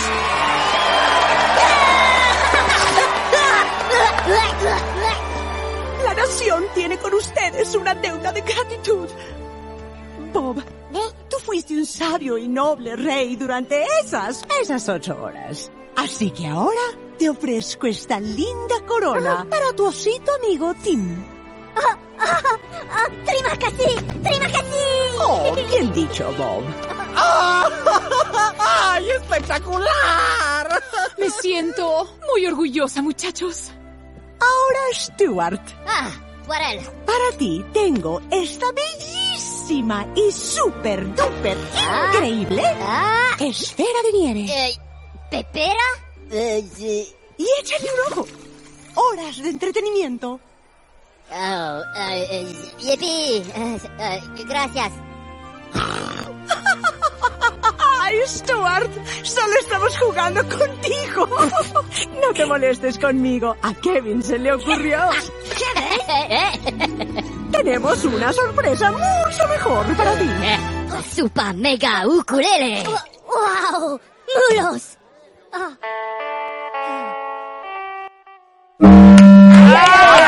¿Qué tal? Te quedó Wow. sensacional. Muy Pero te voy a decir cuál es el mérito de esto. ¿Qué? Que nadie que escuche. Sabe que hiciste- soy yo. Porque lo hiciste perfectamente Ah, bien. pues Ese es el chiste. creer que Yo creo que. Claro. uno de los más grandes saber. halagos, y mis colegas estarán de acuerdo conmigo, es cuando, pues en una plática dices, ah, claro, y tal personaje. ¿Eres te tú? dicen, ¿eres tú? Sí. Ah, bueno, Está si no sabían, soy yo la reina de los Exacto. Exactamente es eso, que no te reconocí. Y yo he visto la película porque ahorita tengo una nena de cuatro años que ve esas películas una y otra y otra y otra y otra y otra vez. No te Bueno, reconocí. quisiera yo compartirles otro pedazo, claro que sí. Tú eres un héroe de enorme categoría. Por tu sacrificio y valor, te nombraré caballero. A partir de este instante serás Sir Kevin. Bien hecho. John ¿Qué Mackenzie. tal, eh? ¿Me dan un aplauso? Una Sí. cosa. Te voy a decir de quién es ese éxito. De Ricardo. Desde luego, también hay un O trabajo sea, de no dirección. saben No, claro, cómo dirige la esta dirección gente, tiene que cuenta decir, bien. claro. Pero también hay Sí, proyectos. tiene mucho que ver la dirección. O sea, No, tiene que ver mucho la dirección, porque aparte del diente, Mm. el ceseo, Sí, claro. es una reina. El que no salgas de con personaje. cierta elegancia y Que pomposidad. no te salgas del personaje es bien importante. Y agradeces cuando el director saca lo mejor de ti, que te Pues, exige. Porque a veces vas y ves la película y dices, oye, ahí me faltó la intención, ¿por qué Sí, no claro, el director? ¿Por qué no me dijo? Y es más, ¿saben qué toma repetí varias veces qué palabra? La palabra gratitud. O sea, porque me decía, exagera las dos T's y la D y, y dámelo más. Entonces dije 80 veces gratitud. Pero era una cosa como... estabas cubriendo el gratitude. Sí, claro, gratitude. había que Claro, gratitud. Claro. ¿No? Bueno, pues ahí está. Hemos preparado una escenita que ya tenemos ahí preparados, ya tienen todos nuestros actores y actrices de doblaje. Entonces, prepárate para escuchar, Marta. No sé qué está escrito porque salió como del alma de cada uno de ellos. No sé qué vieron tampoco. Ok.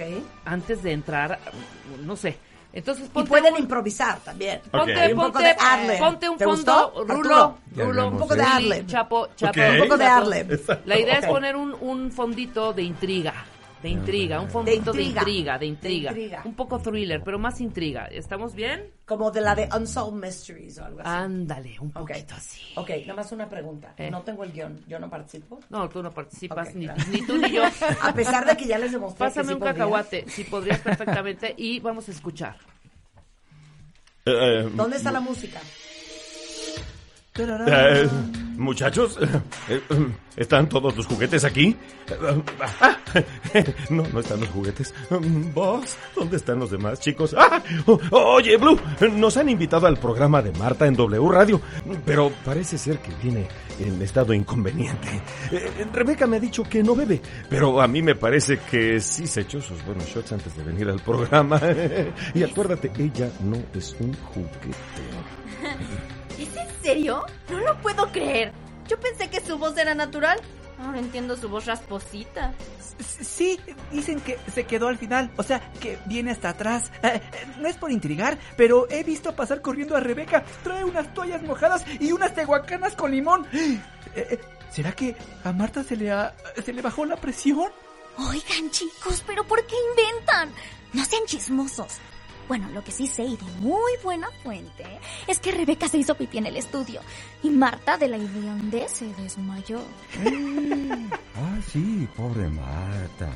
No paraba de vomitar y tampoco de ah, lo que hace Pumba. Creo que es momento de entrar al estudio. ¿Qué les parece? Disimulen, por favor, disimulen.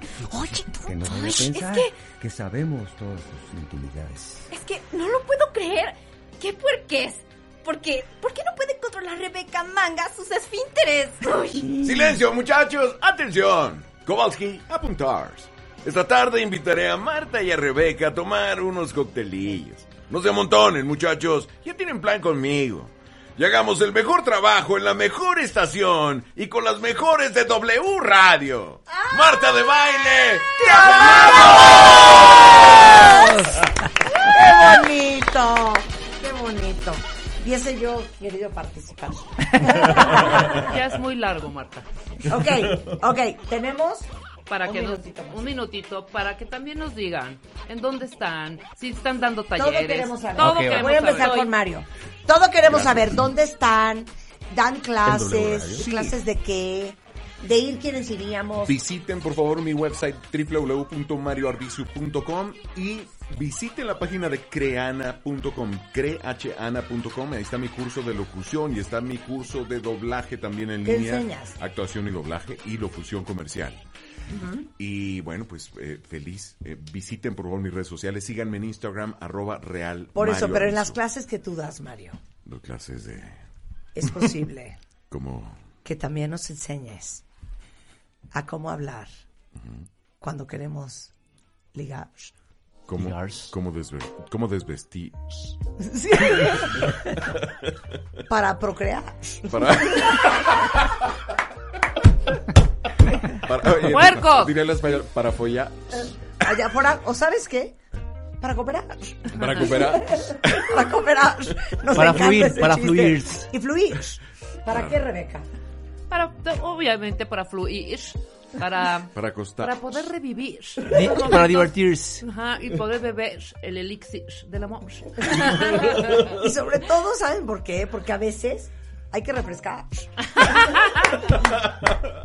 Eso me encanta, me encanta. me encanta. Ok, Moy, Moy Pues yo- Mora. Yo les comento. ¿Dónde estás? ¿Dónde Bu- te encuentran? ¿Qué ofreces? Digo, ¿Qué no- das? Bueno, yo eh, en ocasiones he dado clases en Milbox de doblaje. Yo para los que no me conozcan, pues bueno, yo soy este el Aldolfo en la familia de 10, el que dice, soy Aldolfo, Mao Emiliano, Lenin, Fidel Castro sin fuego. Si recuerden, no alimenten al imperio capitalista. También estuve en la película de Chilangolandia y pues mis redes sociales son es Moisés Mora 13 en Instagram, me pueden ahí encontrar como Moisés Mora 13 y mi fanpage es Moisés Iván Mora en Facebook. Padrísimo. En Twitter también. Zoe, Sí. ¿dónde te encuentran? A mí me pueden encontrar en Instagram como la-stowy y pues no doy nada de doblaje, pero próximamente ya estaré dando. Ok. No, no des nada, está tu papá aquí enfrente. Clases, clases. Ok, Arturo Mercado Jr., my love. Pues bueno, muchísimas gracias, Martita. No, háblame como aquí. locutor. Hab- Hablo como locutor. Sí. Me, pueden encontrar en arroba Arturo Mercado Jr., así Arturo Mercado JR, en Twitter. Y este mi Instagram está en proceso de terminar de poner eh, cosas profesionales de, de las vocecitas y personajes que hacemos. Que además yo doy un curso que se llama Doblaje, mucho más que hacer vocecitas. En, eh, en este estamos actualmente en la Academia de Art e-Learning, Art e-Learning del maestro Beto Castillo. Eh, don Arturo Mercado, muchas gracias. Pues, eh, ¿Dónde lo encuentran? Como dice mi hijo que él dio, da clases online, online. Yo, yo las doy, nada más. ah, Yo doy las clases en Atrial, nada más, porque yo no doy en ningún lado. Pero yo les digo a, to- a todos los, eh, los, eh, los aspirantes, los Sí. cuentavientes, que, que si quieren eh, vayan a, a hacer sala o, o me, me- se, se contacte conmigo, porque yo eh, creo que les doy clases en el, en el atril. Ok. Exactamente como es. Ah, y a pesar de que yo fui ah, el primer eh, actor, la primera persona que llamaron para dar clases. Eso te estoy diciendo, hablando de hace 50, 40 y pico de años. Efectivamente. Y, y desgraciada o afortunadamente no pude porque tenía muchísimo trabajo. Trabajo de locución y trabajo de doblaje. Y benditos a Dios, hasta ahora estoy igual. Por eso no he puesto mi escuelita. Ay, divino. Regina, ¿dónde te? A mí me pueden encontrar en Facebook, en Instagram, en TikTok como Regina Tiscareno en absolutamente todas partes porque no existe la ñ en las redes sociales. Y ahí ando haciendo de todo un poco, es televisión, eh, mucho doblaje. Ahorita puse mi marca de skincare, estamos empezando en eso, entonces Wow. Felicidades, empezando. ¿Cómo se llama tu marca de skincare? Se llama aclarar? Una Once. También vayan a seguirnos en Instagram. Oh Somos my God. Una Once, cruelty free, Pues- vegano, todo. ¡Padrísimo! ¡Vámonos! Felicidades. para ti. ¿Una once? Una Once. Ok, yo soy Marta de Baile. Si necesitan mi voz para algo, mi teléfono es 50. ¡Ah! Lo mejor, lo mejor de Marta de Baile, solo por W Radio. W. Oigan, así como no me canso de decirles que cuiden su piel, que cuiden lo que comen y bueno, hasta lo que respiran, quiero hablarles de la importancia de cuidar el planeta. Y con cambios que hacen de verdad una gran diferencia. No tirar basura, no desperdiciar el agua y, importantísimo, cuidar el uso de la electricidad. Porque el consumo de energía, yo no sé si ustedes sepan que impacta significativamente al cambio climático a tal grado que más del 80% de las emisiones de carbono del planeta vienen justo de nuestra relación con la energía. Para que les caiga el 20, México es el país con mayores emisiones contaminantes por electricidad en todo Latinoamérica. Y afortunadamente existe la electricidad 4.0, que es un concepto con una alternativa real que une la electricidad las energías renovables, la sustentabilidad y la digitalización para tener mejor eficiencia energética. Porque no sé si sabían, pero la electricidad es hasta cinco veces más eficiente que otras fuentes de energía. Entonces, hablando de esto, con la electricidad 4.0 podemos consumir la electricidad de manera más eficiente y es mucho más probable que en 100 años sigamos teniendo un planeta más verde donde los nietos puedan vivir. Entonces, si ustedes quieren saber más sobre este tema, acérquense a los expertos de Schneider Electric en se.com diagonal MX. Ya sé que a lo mejor para muchos de ustedes este 2022 a lo mejor no fue el mejor año y quieren empezar pues a cerrar ciclos, dejar todo lo malo atrás empezar de cero en enero y aprovechando este fin de año para renovarse. Entonces, ¿no les ha pasado que hasta sienten más paz o se sienten más felices cuando cambian un mueble o una maceta de lugar?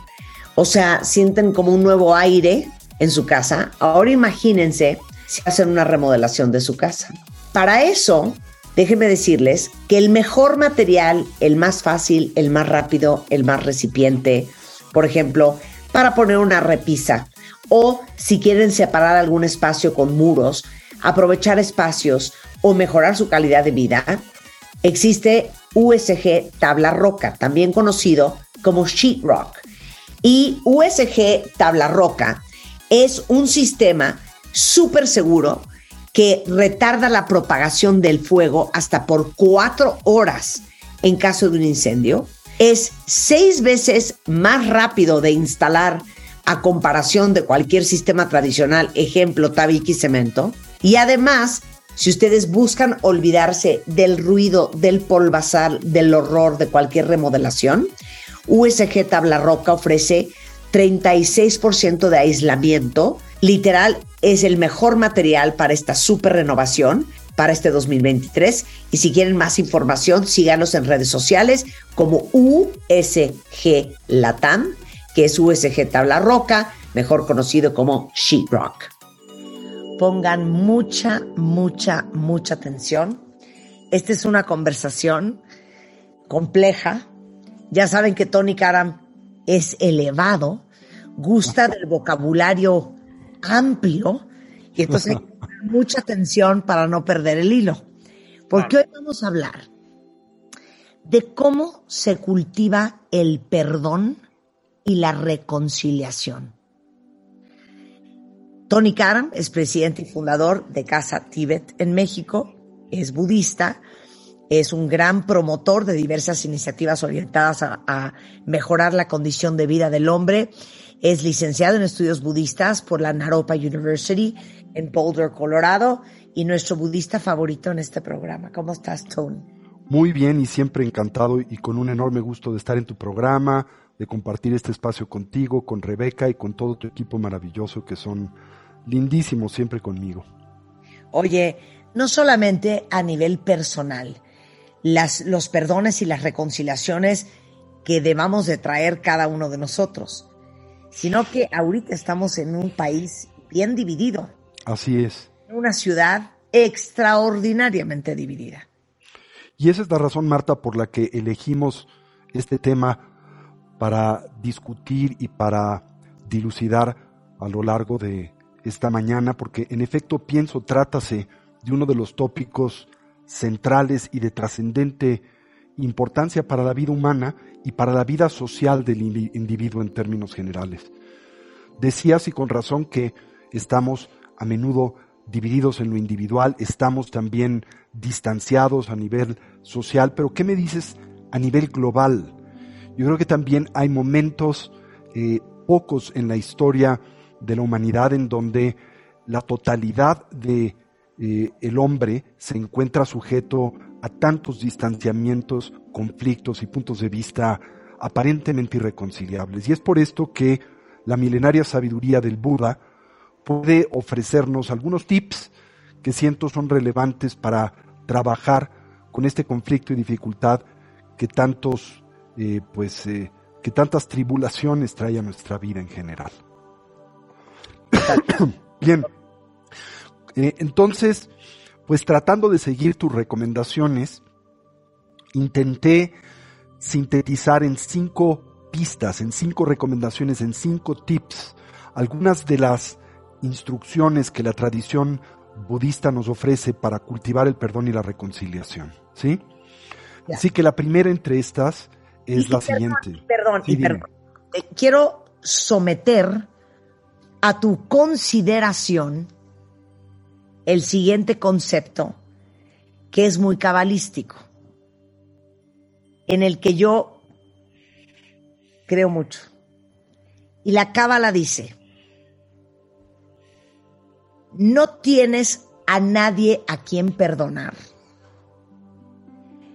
Y nada que perdonarle a nadie, porque lo que tú crees que la gente te ha hecho, digno de perdonarse o no, es en realidad una lección de los cientos y miles de maestros que pasan por tu vida, que vinieron a tu vida para que tú aprendas lo que tienes que aprender. En efecto, Marta, recordarás, porque es un tema que hemos señalado recurrentemente a lo largo del tiempo en, su en tu programa, que un concepto central de la filosofía budista está naturalmente asociado a lo que nos compartes, una afirmación en torno al hecho de que no existe apariencia, fenómeno, circunstancia vital alguna dotada de realidad objetiva.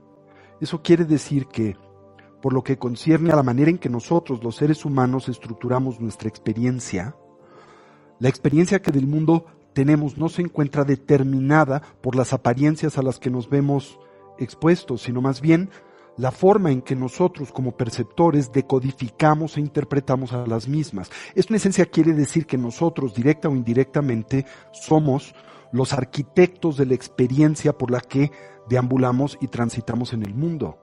Y eso también quiere decir que los eventos que comúnmente interpretamos como aflictivos en nuestras vidas, pues tampoco tienen realidad objetiva, esto es, no existen tal y como a nosotros se presentan independientes a qué, a la concepción y por tanto la interpretación que de los mismos tenemos. Ok, da un ejemplo.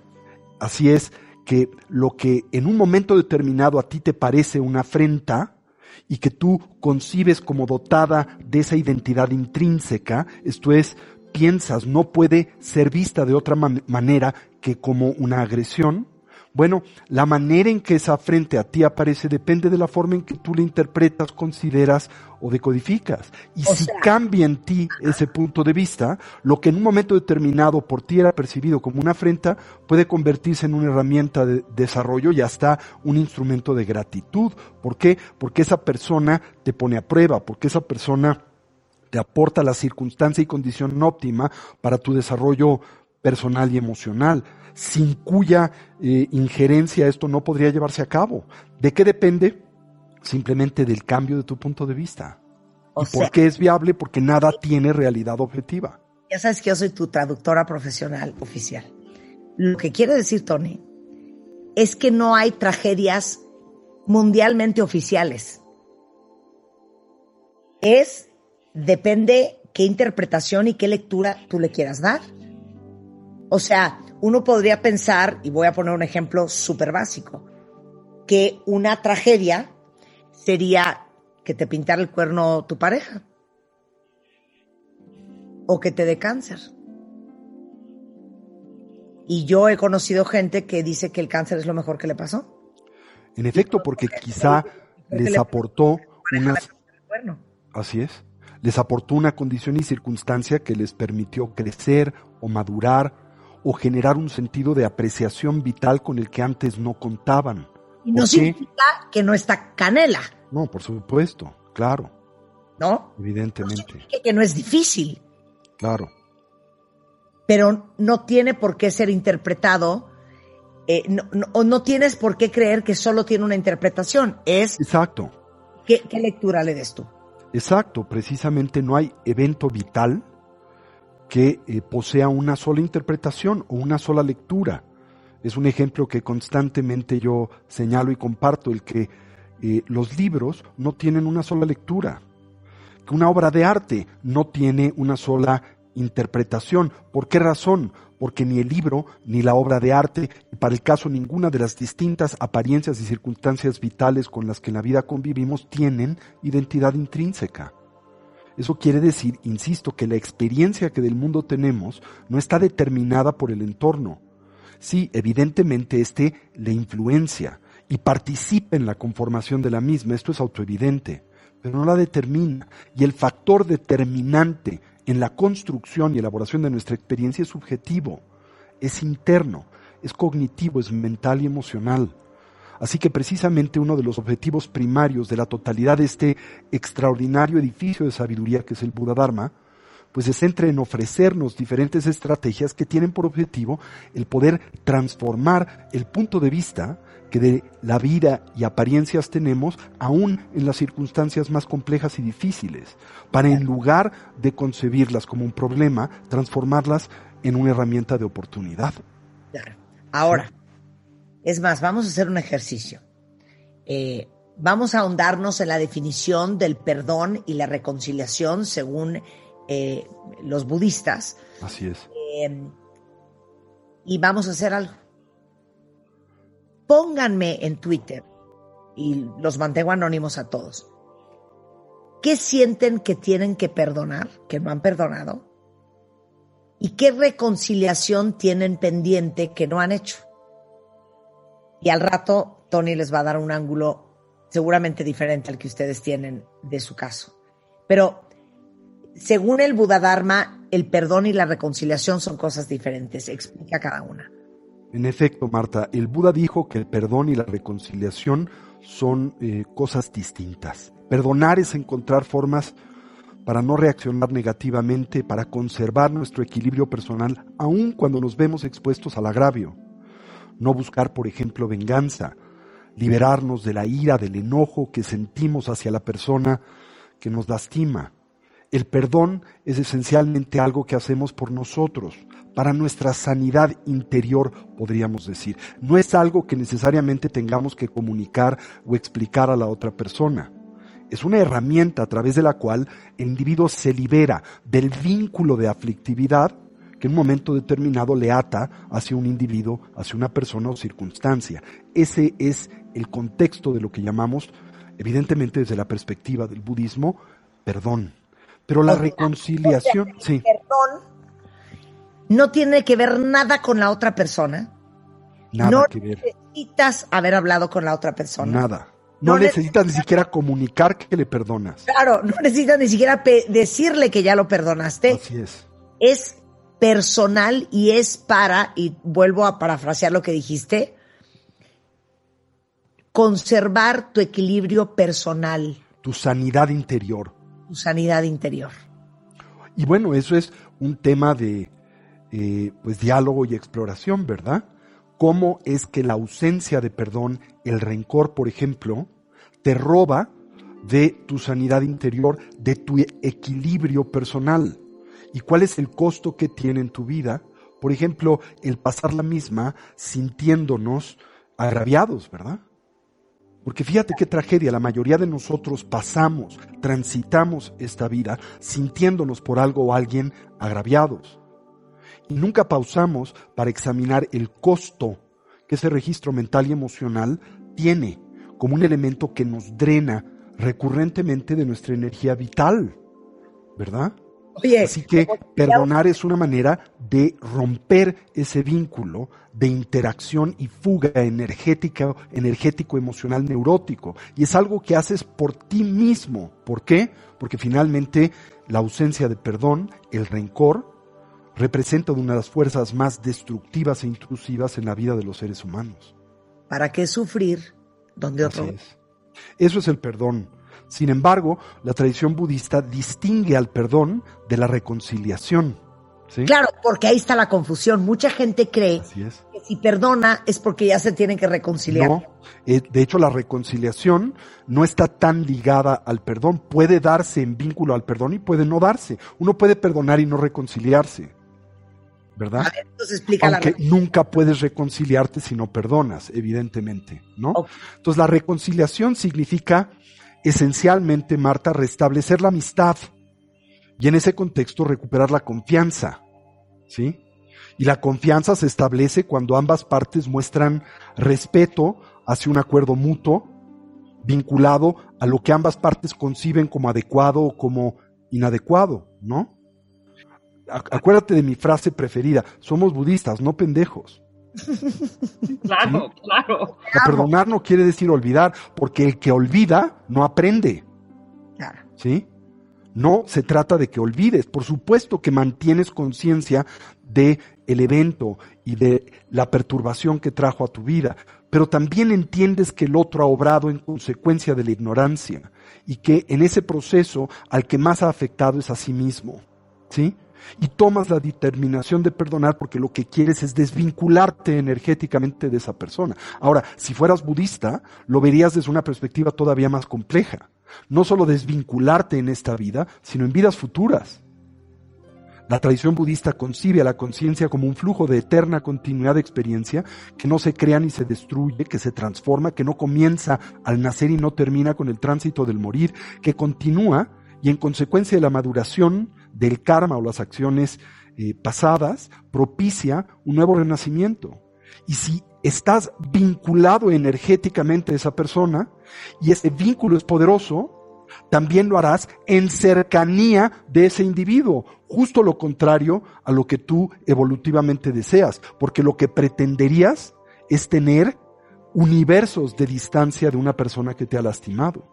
Y sin embargo, estas ligas energéticas, como si fueran una eh, línea de pesca, te traen de vuelta hacia esa persona. Y no tienes que esperar a vidas futuras, porque cada vez que recuerdas a esa persona y cada vez que alguien menciona su nombre o cada vez que un evento vital te lo recuerda, pues hay una especie de embestida energética en la que tú emites una enorme cantidad de energía emocional hacia esa persona, precisamente porque no has procesado el distanciamiento y la liberación que acompañan al perdón. Ahora, ese perdón no se lo tienes que comunicar al otro, no es que le tengas que citar en tu casa, hacer una cena maravillosa y decirle que le has perdonado. Es simplemente una actitud interior en donde liberas la ira y el enojo. Ahora, muchas veces uno cree que si uno perdona, estás liberando a la otra persona del pecado que cometió contigo. Eso no tiene nada que ver con el otro, porque el otro es responsable de sus acciones y sus consecuencias. Desde la perspectiva budista, esto que llamamos karma es individual. Y aunque tú perdones a esa persona, esa persona es responsable de sus acciones. ¿Sí? Claro, ¿qué inhibe el potencial y la habilidad de perdonar? Si tú vinculas al perdón una variable como, bueno, pero de todas maneras espero que experimentes la consecuencia negativa de tus acciones y que eso produzca que renazcas en el infierno. Evidentemente, si esta es tu actitud, no hay perdón y no hay la liberación de la energía de la que estamos hablando. Pero debemos una vez más subrayar que el perdón es esencialmente algo que hacemos por nosotros, por nuestra sanidad interior y por nuestra integridad y coherencia emocional y energética. Porque, a ver, vamos a ser muy prácticos. ¿Estás mal con esa persona y en teoría tienes algo que perdonarle? Porque te jodió. Y entonces, no conforme con que ya te jodió una vez, tú le das autorización de joderte el resto de la vida porque un día te jodió. Imagínate qué jodido. Te pongo un ejemplo que es extremo. Muy bueno. Y te pongo un ejemplo que es extremo. Eh, inclusive no sé hasta qué punto eh, sea hábil emplearle, pero me voy a arriesgar. Imagina un agravio extremo, como el ser objeto de un asalto físico, Marta. ¿Sí? Una violación. Imagina el resguardar el rencor que acompaña a una agresión de esa naturaleza durante una parte significativa de tu vida, ¿no? En alguna ocasión, una persona pues se acercó a uno de mis principales maestros precisamente para compartirle esta condición y circunstancia de la que no podía liberarse. Que, la había violado. que había sido violada y que no podía eh, deshacerse y distanciarse del rencor que consumía su vida hacia aquellos que la habían agredido, ¿no? Y mi maestro le contestó y señaló algo que me pareció increíblemente profundo, pero al mismo tiempo increíblemente confrontativo, y le dijo, ¿nunca te has puesto a pensar que esas personas que te asaltaron y agredieron físicamente, lo hicieron a una persona que ya no existe en este momento? Esto es, agredieron un cuerpo que no es el mismo con el que hoy tú cuentas, agredieron a una estructura mental y emocional que soy diferente a la que tenías en ese momento, afectaron a una persona que no eres ya.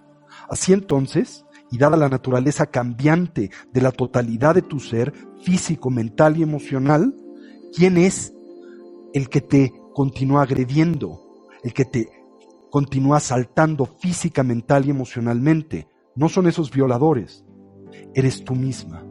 Así que tú eres tu propia agresora, ¿sí?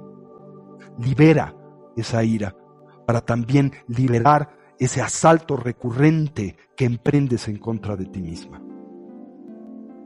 Cállate. Fíjate qué, qué- qué profunda observación. Quedo atónita. Yo siempre digo que lo que le pas- te pasa a ti no tiene por qué pasarle a tu alma. Y que las adversidades no tienen por qué definir quién eres. Que es lo mismo. justamente Claro. lo que el Buda. Tú no eres la persona que eras hace 10 años. No eres, pero no eres en ninguna dimensión, no es el mismo cuerpo. La totalidad de tu cuerpo ha mutado y cambiado en el transcurso de ese tiempo-temporalidad. No eres emocional y mentalmente la misma persona, también ha cambiado y transformadose. Así que ¿quién fue agredido? Ya no eres esa persona. Lo único que te vincula a ese evento es la voluntad de hacer lo propio. ¿Y eso en quién recae? En ti mismo.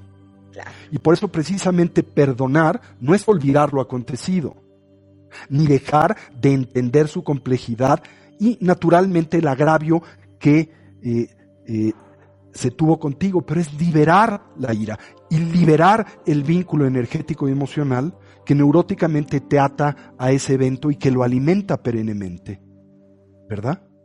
Con el costo entero de tu sanidad y equilibrio interior. Porque además, ¿cuánta energía produces? La mayoría de nosotros tenemos nuestra energía diseminada, invertida en toda variedad de elementos no procesados de la vida. Así que a pesar de que somos increíbles dínamos energéticos, nuestra energía está invertida en todo tipo de hipotecas. Y la más poderosa de esas hipotecas es el rencor y el sentido y sensación de agravio. Y mucho peor cuando no solo tiene un solo referente, sino te sientes agraviado por el mundo entero. Entonces estamos jodidos, ¿no? O sea, Porque la, la fuga energética es monumental. la lección que nos acaba de dar Tony está impresionante, cuentavientes. No eres la misma persona que eras momento. No soy el mismo cuerpo y no soy mi cuerpo, no soy los mismos eventos mentales, no soy la misma estructura emocional. ¿Sí? Por lo tanto, si sigues sufriendo y enchilado y emperrado por lo que pasó, esa persona ya no es tu victimario. Tu victimario. no, eres tú mismo. Regresando del corte, ¿qué vamos a aprender? Vamos a hablar ahora de la reconciliación y los obstáculos que la inhiben. Que no es lo mismo que el perdón. Claro, entendiendo que si hay perdón, no tiene por qué haber reconciliación. Exacto. Pero si deseas reconciliación, depende del perdón. Hacemos una pausa y regresamos. Lo mejor, lo mejor de Marta de Baile, solo por W Radio. W. Estamos de regreso en W Radio. Son las 12.40 de la tarde y estamos en profundas reflexiones con Tony Karam, nuestro budista de cabecera, presidente y fundador de Casa Tibet en México, hablando del perdón y la reconciliación, que no es lo mismo. Y si se perdieron la primera media hora del programa, rescátenlo, porque hay unas lecciones de vida que les van a cambiar su existencia. Por cierto, aquí dicen, amo a Tony Karam. Qué amables. Entonces, explicaste al principio que Ok, el perdón y la reconciliación no es lo mismo. así es. A ahondar un poco en el tema de la reconciliación. ¿Ok? La reconciliación significa, decíamos, restablecer la amistad y en ese contexto recuperar la confianza. ¿Sí? Y la confianza se establece cuando ambas partes pues muestran respeto. Por ejemplo, es un acuerdo mutuo, uno vinculado a lo que ambas conciben como adecuado o inadecuado.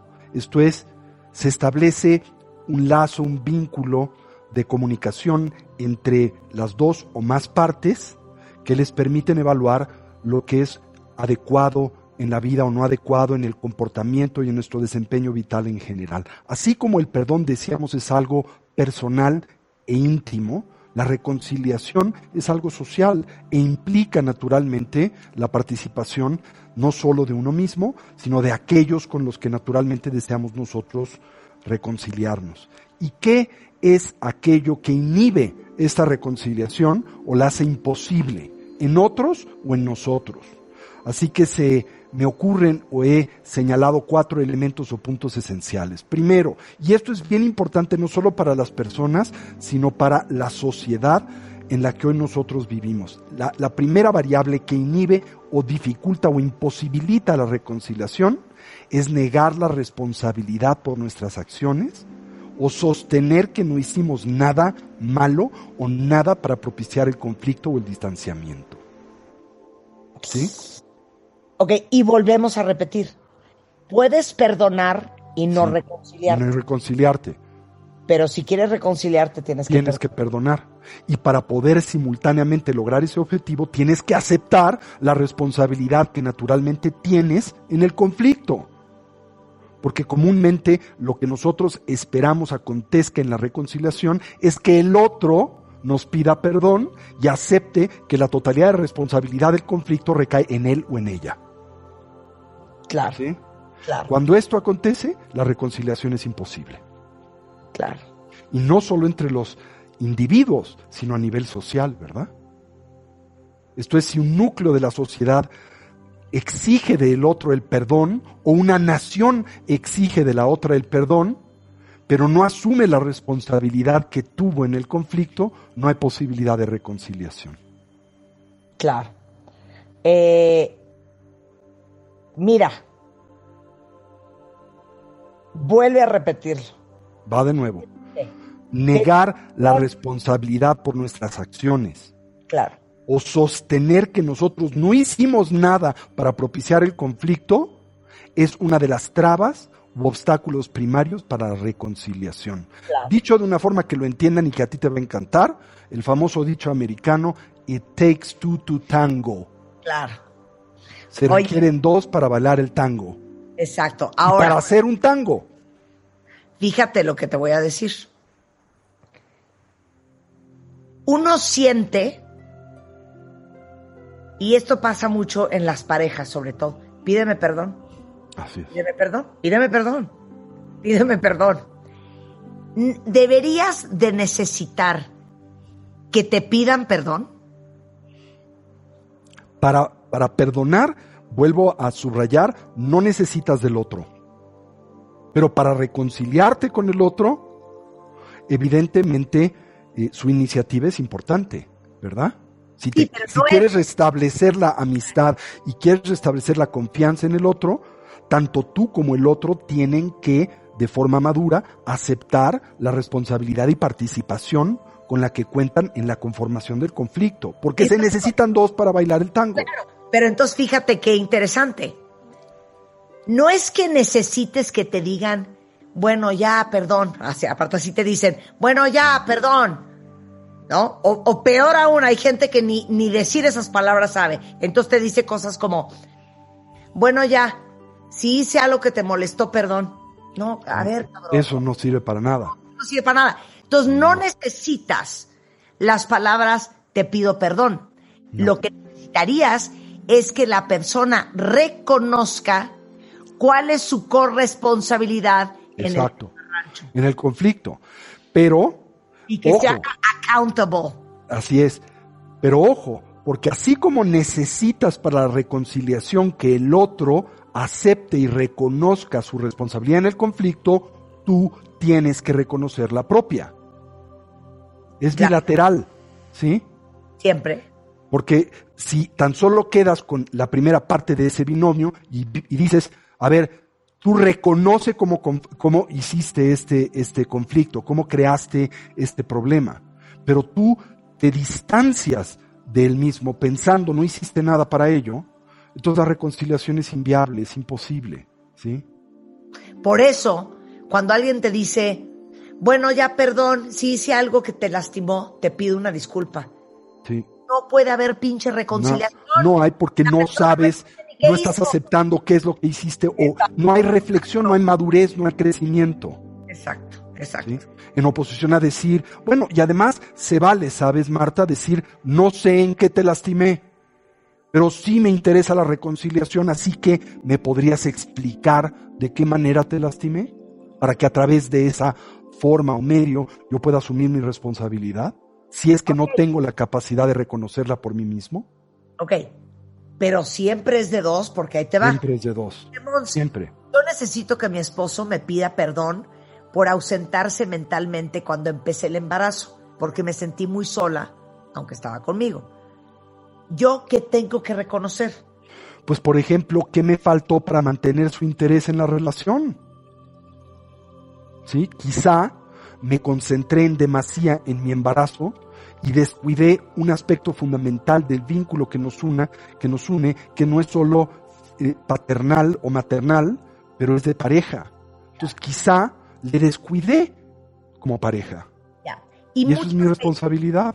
y muchas veces, y pienso en ti, Mons, no es que necesites que te pida perdón. Lo estamos diciendo mal.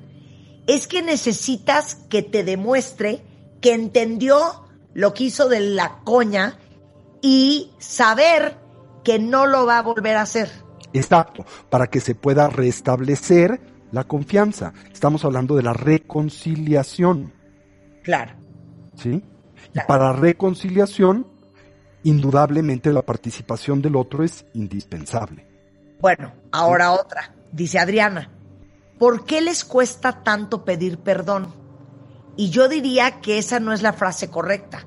Yo diría, ¿por qué nos cuesta tanto trabajo reconocer y hacernos responsables de las cosas que hacemos? Porque hemos construido una identidad fantasiosa e imposible de nosotros mismos que tenemos que defender y proyectar cotidianamente a una costa de nuestra propia vida. Esa es la razón. Dicho en términos simples, por nuestra egomanía, por el ego, por no perder cara, como se dice en la expresión china. Stay faith, claro. O sea, porque no es que te cueste pedir perdón. Más bien es porque sabes que cuando pides perdón, estás aceptando que cometiste un error. Un error, ¿sí? Y esto es cagante. Por eso en la tradición budista se dice que otro elemento que inhibe la reconciliación es concebir a los sentimientos de la otra persona como marginales o ausentes de importancia y así creer que éstas no tienen derecho a asirnos a sus estándares particulares de moralidad. ¿sí? Concebir a los sentimientos de la otra persona como marginales o ausentes de importancia. ¿Por qué te voy a pedir perdón si eres una pinche loca? No me importa cómo te sientes porque no es relevante. Claro. Porque yo siempre tengo la razón. O, ¿para qué te voy a... Ni muerta, ¿cuántas veces no nos ha pasado? Ni muerta le voy a pedir perdón. Porque si le pido perdón, acepto que tuve culpa. Y si yo acepto que tuve culpa, a ese mono no me lo bajo de la espalda jamás. ¿No? Sí. Precisamente no admitir haber lastimado a la otra persona, no darte cuenta que le has hecho sentirse mal. Y finalmente esto es lo importante, no importa lo que hayas hecho o dejado de hacer, en la relación interpersonal lo que importa es cómo es que la otra persona se siente. Y en ese contexto uno tiene siempre responsabilidad directa o indirectamente. Claro. ¿no? Es copartícipe de ese proceso. Dice, como dice Erika García, no necesito que me lo digas para perdonarte, eso lo decido yo. Pero sí necesito me lo digas para que volvamos a convivir, para que volvamos a ir por los tacos. Y yo le diría a ella, necesito que ambos lo aceptemos.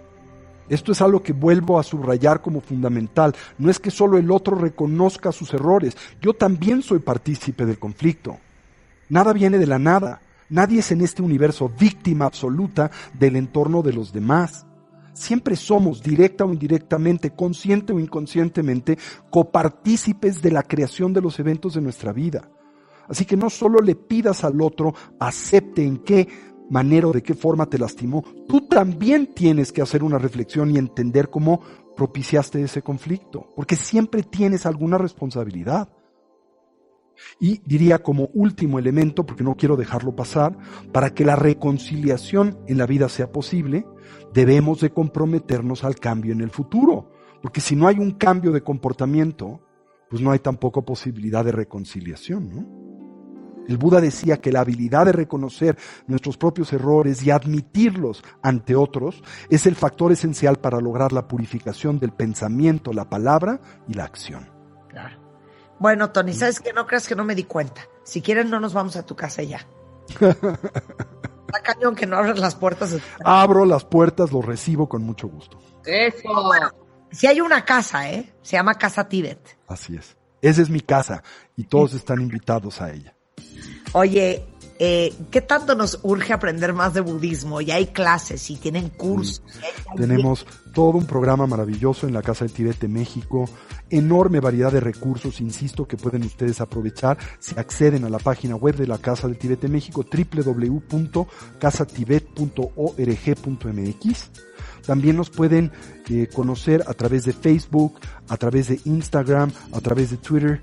Tenemos muchos recursos ahí para eh, su sanidad interior y para el beneficio de la comunidad en general. Eso que ni que es eh, Tony Karam en Twitter, Lama Tony Karam, Lama Tony Karam y el teléfono de Casa Tibet es 5514-7763 y luego la página de Casa Tibet ¿cuál es? www.casatibet.org como organización.mx y nuestros teléfonos 5511-0802 y 5514-7763.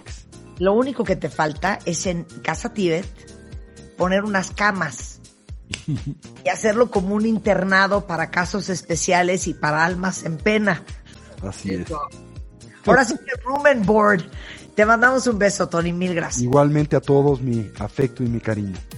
A ver, antes de irnos cuentavientes, tenemos alegrías. Anuncios parroquiales. A ver, el otro día hablábamos de que para tener una piel espectacular no solamente es lo que te pones, también es lo que te tomas. Y les voy a contar que existe un shot, así, un shotcito, que ayuda a retrasar los signos de la edad. Se lo toman a la hora que sea. Y es colágeno hidrolizado, ácido hialurónico, biotina y vitaminas antioxidantes que aparte despigmentan. Se llama Star Shot. Y van a empezar a ver su piel mucho más radiante. Además, ahí les va otro tip. Te sirve para las uñas que se, que se quiebran mucho, el pelo que está perdiendo brillo. No saben la maravilla. Y es un shot 100% bebible. No necesita ni diluirse ni prepararse. Lo venden en Amazon, en Mercado Libre, en Sanborns, en Liverpool, online. Y eh, pueden ver todos los beneficios de Star Shot en etual.mx. Nos vamos, estamos de regreso el lunes en punto de las 10. Feliz fin de semana, cuentavientes.